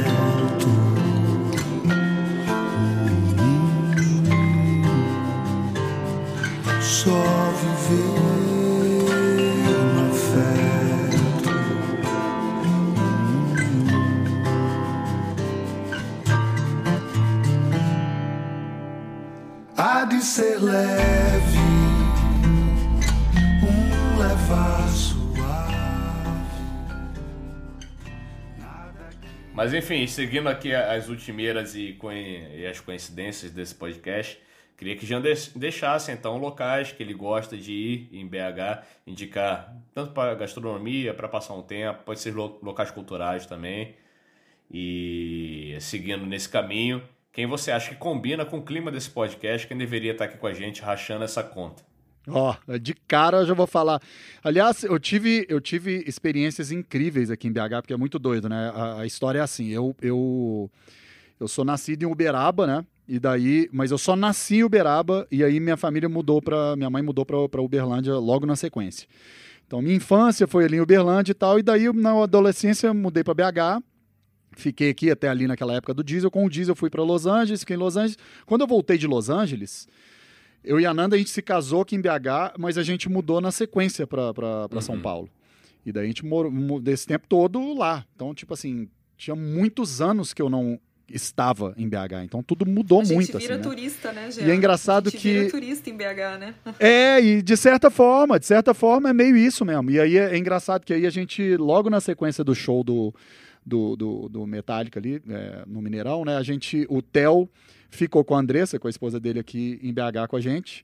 E aí a gente foi meio que em alguns lugares. E, e- e aí a gente foi no, no Café Palhares Olha. pra comer um caol. E aquilo ali pra mim, mano... Tradicionalíssimo. Eu- E eu, vou te falar que isso é, é, a me- a me- pra mim é o primeiro lugar Sim. de todos. Então, se, se eu tivesse que falar um lugar, eu falaria esse. Eu, se tivesse que falar um prato, eu falaria esse. E se tivesse que falar um chopp, eu falaria esse. Então, de cara, você já tem minha, minha resposta Não, aí. e- Mas é só pra, só pra continuar o, o rolê, só pra fechar o, o negócio. É tipo assim, a gente foi lá. De lá a gente foi pro, pro Mercado Novo, que eu também não conhecia nem nada. Incrível. É. Legal pra caralho. Tô, É, bom demais. tô- tô muito, muito massa. Muito massa mesmo, assim. Achei super style. Queria... Bom, obviamente vou voltar lá mais vezes. É, e, enfim, acabamos a noite num, num show no, no, no- no- do- num show do Fresno na, na- no Lapa. E o Lapa é muito doido que eu- no Lapa, Lapa que agora é tem. autêntica, né? É Autêntica. onde era o Lapa Multishow. Não É, existe é. mais Lapa, deve ter sei lá quantos anos já, né? E aí foi muito doido, que eu entrei pra encontrar com os meninos, subi pra falar é, com eles, e aí eu passei pelo, pelo camarim ali, e a mesmo, mesmo lugar, cara, que foi o último show que o Diesel fez no Brasil antes de ir pros Estados Unidos foi Que lá, né? massa. A gente fez ali sold out antes de ir, foi legal Foda. pra caralho. Então, Uhum. tipo assim, foi mó nostalgia louca. Mas enfim, só abrir só abri esse parênteses Não, mas é, um- pra- é- não é nem um parênteses, daí é, uma- é um tópico da pauta, porque o, o primeiro que, mais uma coincidência de podcast, Café Palhares é o grande campeão do Comida de Boteco 2022. Acabou de ganhar esse prêmio, que Aê, é, que é pode um... crer. Olha, mesmo? não sabia também. Agora, que quanto foi isso? Não, Eu não é, sabia. gente- Quanto é, foi a gente isso? tá gravando isso daqui no dia 26 de maio, que é uma quinta-feira. A premiação foi segunda-feira. Eu tenho que fazer uma matemática aqui Olha, ver que dia que foi. massa, mano. Foi dia 23 de, de maio. Os três. Que foda, que foda. Muito merecido. É, aí Bom Café caralho. Palhares levou aí a premiação e a Autêntica re- reabriu, né, cara? Tá com, com shows incríveis aí. Quero inclusive trazer a galera da, da Sim, Autêntica cara. pra cá pra gente trocar uma ideia. E. Total. Nossa, cara, então. Façam isso. Tipo, vai ter aí, a gente tá gravando nesse momento aqui. Eu falei que é complicado o lapso temporal do podcast, mas vai ter Far From Esse Alaska. episódio vai ao ar dia 22 de junho. Vai ter. É, vai ter Young Lights, vai ter, pô, a, Clausa, a, Clá- a Cláudia Manzo com orquestra típica de Lhamas, junto com Curumim. Cara, muita gente foda. Já passou legal, Tom Zé, Marina Senna. Cara, autêntica é o lugar. É o lugar. É o lugar. Então fica. Foda. Não foi nem um tangente, foi uma secante. Muito bom. Essa foi boa, foi boa. Uma molhante, né? Porque. pra molhar a palavra. Molhante. é. Ai, meu Deus do céu. Corta, corta a cerveja. Aí vai, provavelmente vai entrar aquele mesmo. Ai, meu Deus do céu. Tira do ar. Tira do ar, pelo amor de Deus. Toma cerveja desse menino. Nossa, tira do ar, pelo amor de Deus. E quem que deveria aí é, rachar a conta com a gente? Quem que você indica pra estar aqui no Boteco Virtual, tomando uma, ou tomando uma água, tomando uma cerveja, né? Conforme o gosto. Pô, cara, eu, eu acho que assim, é, é, uma, o Xisto com certeza, né? Esse aqui é muito a cara dele. Muito massa. E o, o- pode chamar ele pra pagar a conta, inclusive. Manda ele pagar essa conta aí. Essa conta vai ficar cara. E, o, e a galera da. A galera da, da Autêntica eu acho uma ótima ideia. Acho muito foda vocês trazerem. Bem legal, cara. Porra, legal. Seria Dá bem uma foda. alinhadinha, então. Pô, É. boa- boas indicações, já tava tudo no- todas elas estão no radar. Então, eu queria convidar nesse momento aí a todos vocês a deixarem suas considerações. Queria começar com a Paty, que falou pouco nesse episódio.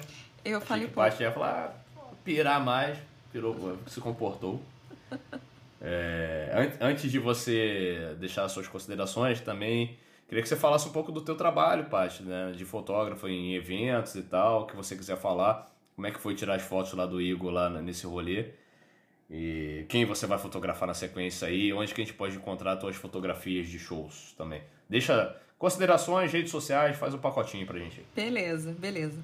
Bom, é, é aquela coisa, né? De estar no lugar certo, a hora certa. Eu estava em São Paulo fazendo um trabalho lá e é, um amigo da Road Crew não ia poder cobrir e me perguntou se eu podia fazer as fotos, porque eles queriam muito fazer uma matéria antes da, antes da, da tour, né? Do Metallica. E eu estaria no show de qualquer forma para poder curtir, então casou aí da gente estar tá, tá com a agenda para poder fazer. É, nas minhas redes sociais, Pati, underline fotos, sigiliano.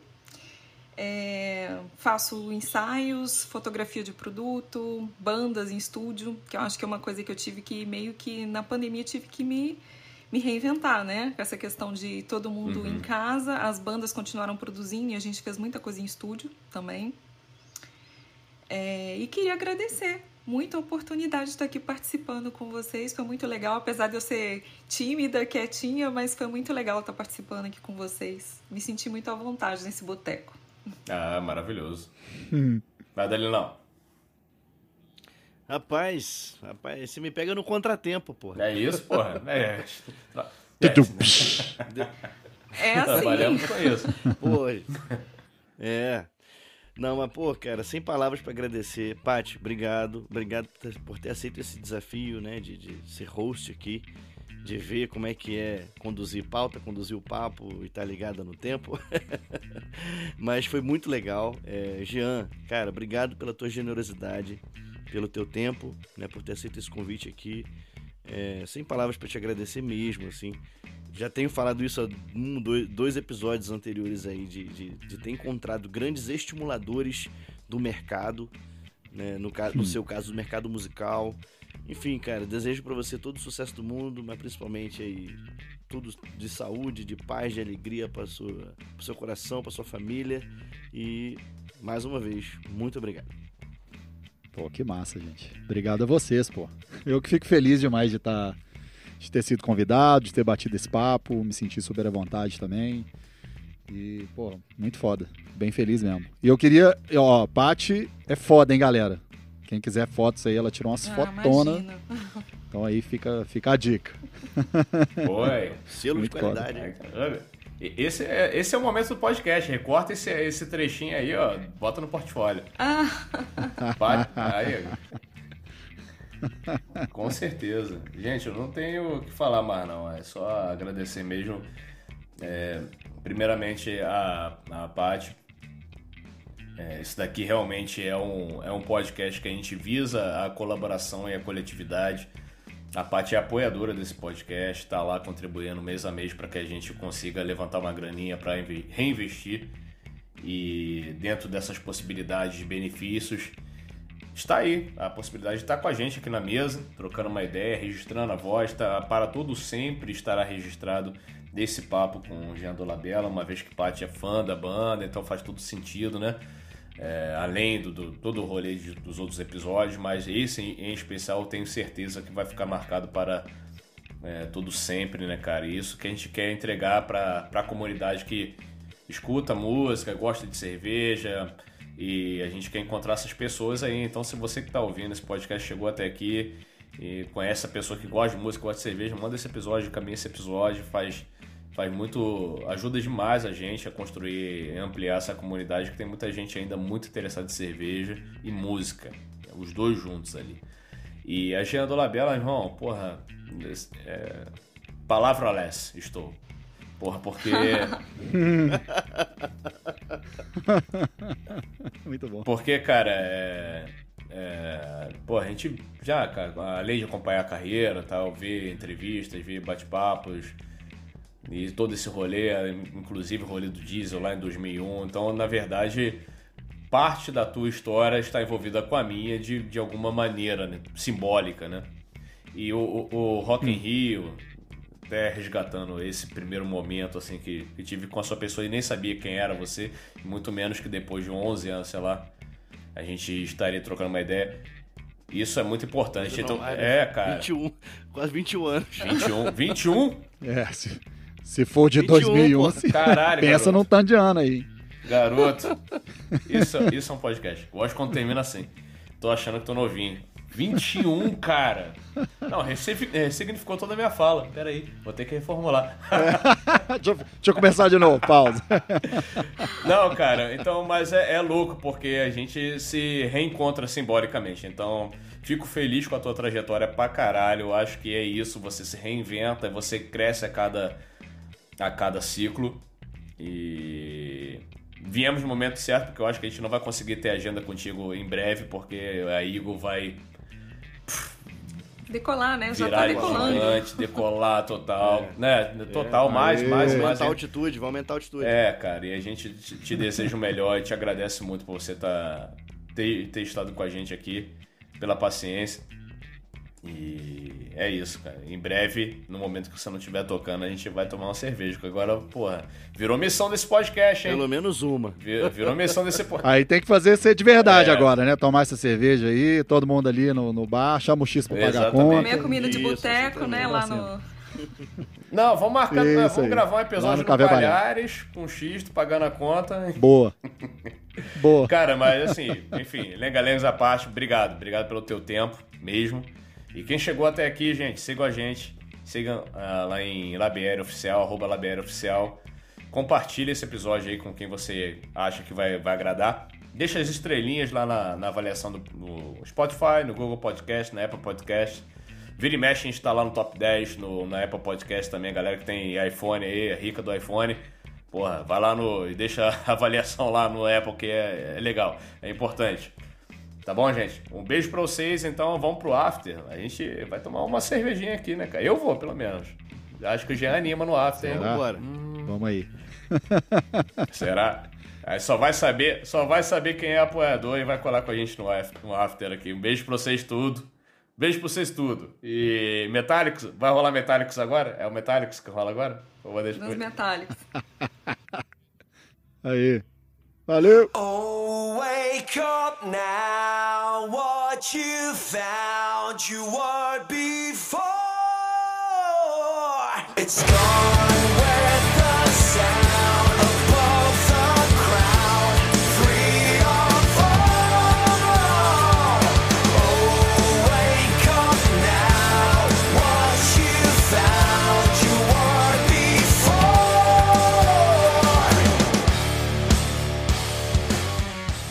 filho, hoje vai ter um, um- inferno de um show no, no Mineirão, metálicos. Um trem mais louco, se você vê os tipos de pessoa. Já tá fechando lá os lugares. Vai começar 4 horas da tarde. Já tá um trem de louco, metálico. Aí você vê como é quando você vier embora, viu? É um trem de doido, puro maconheiro. Esse horário tão boba.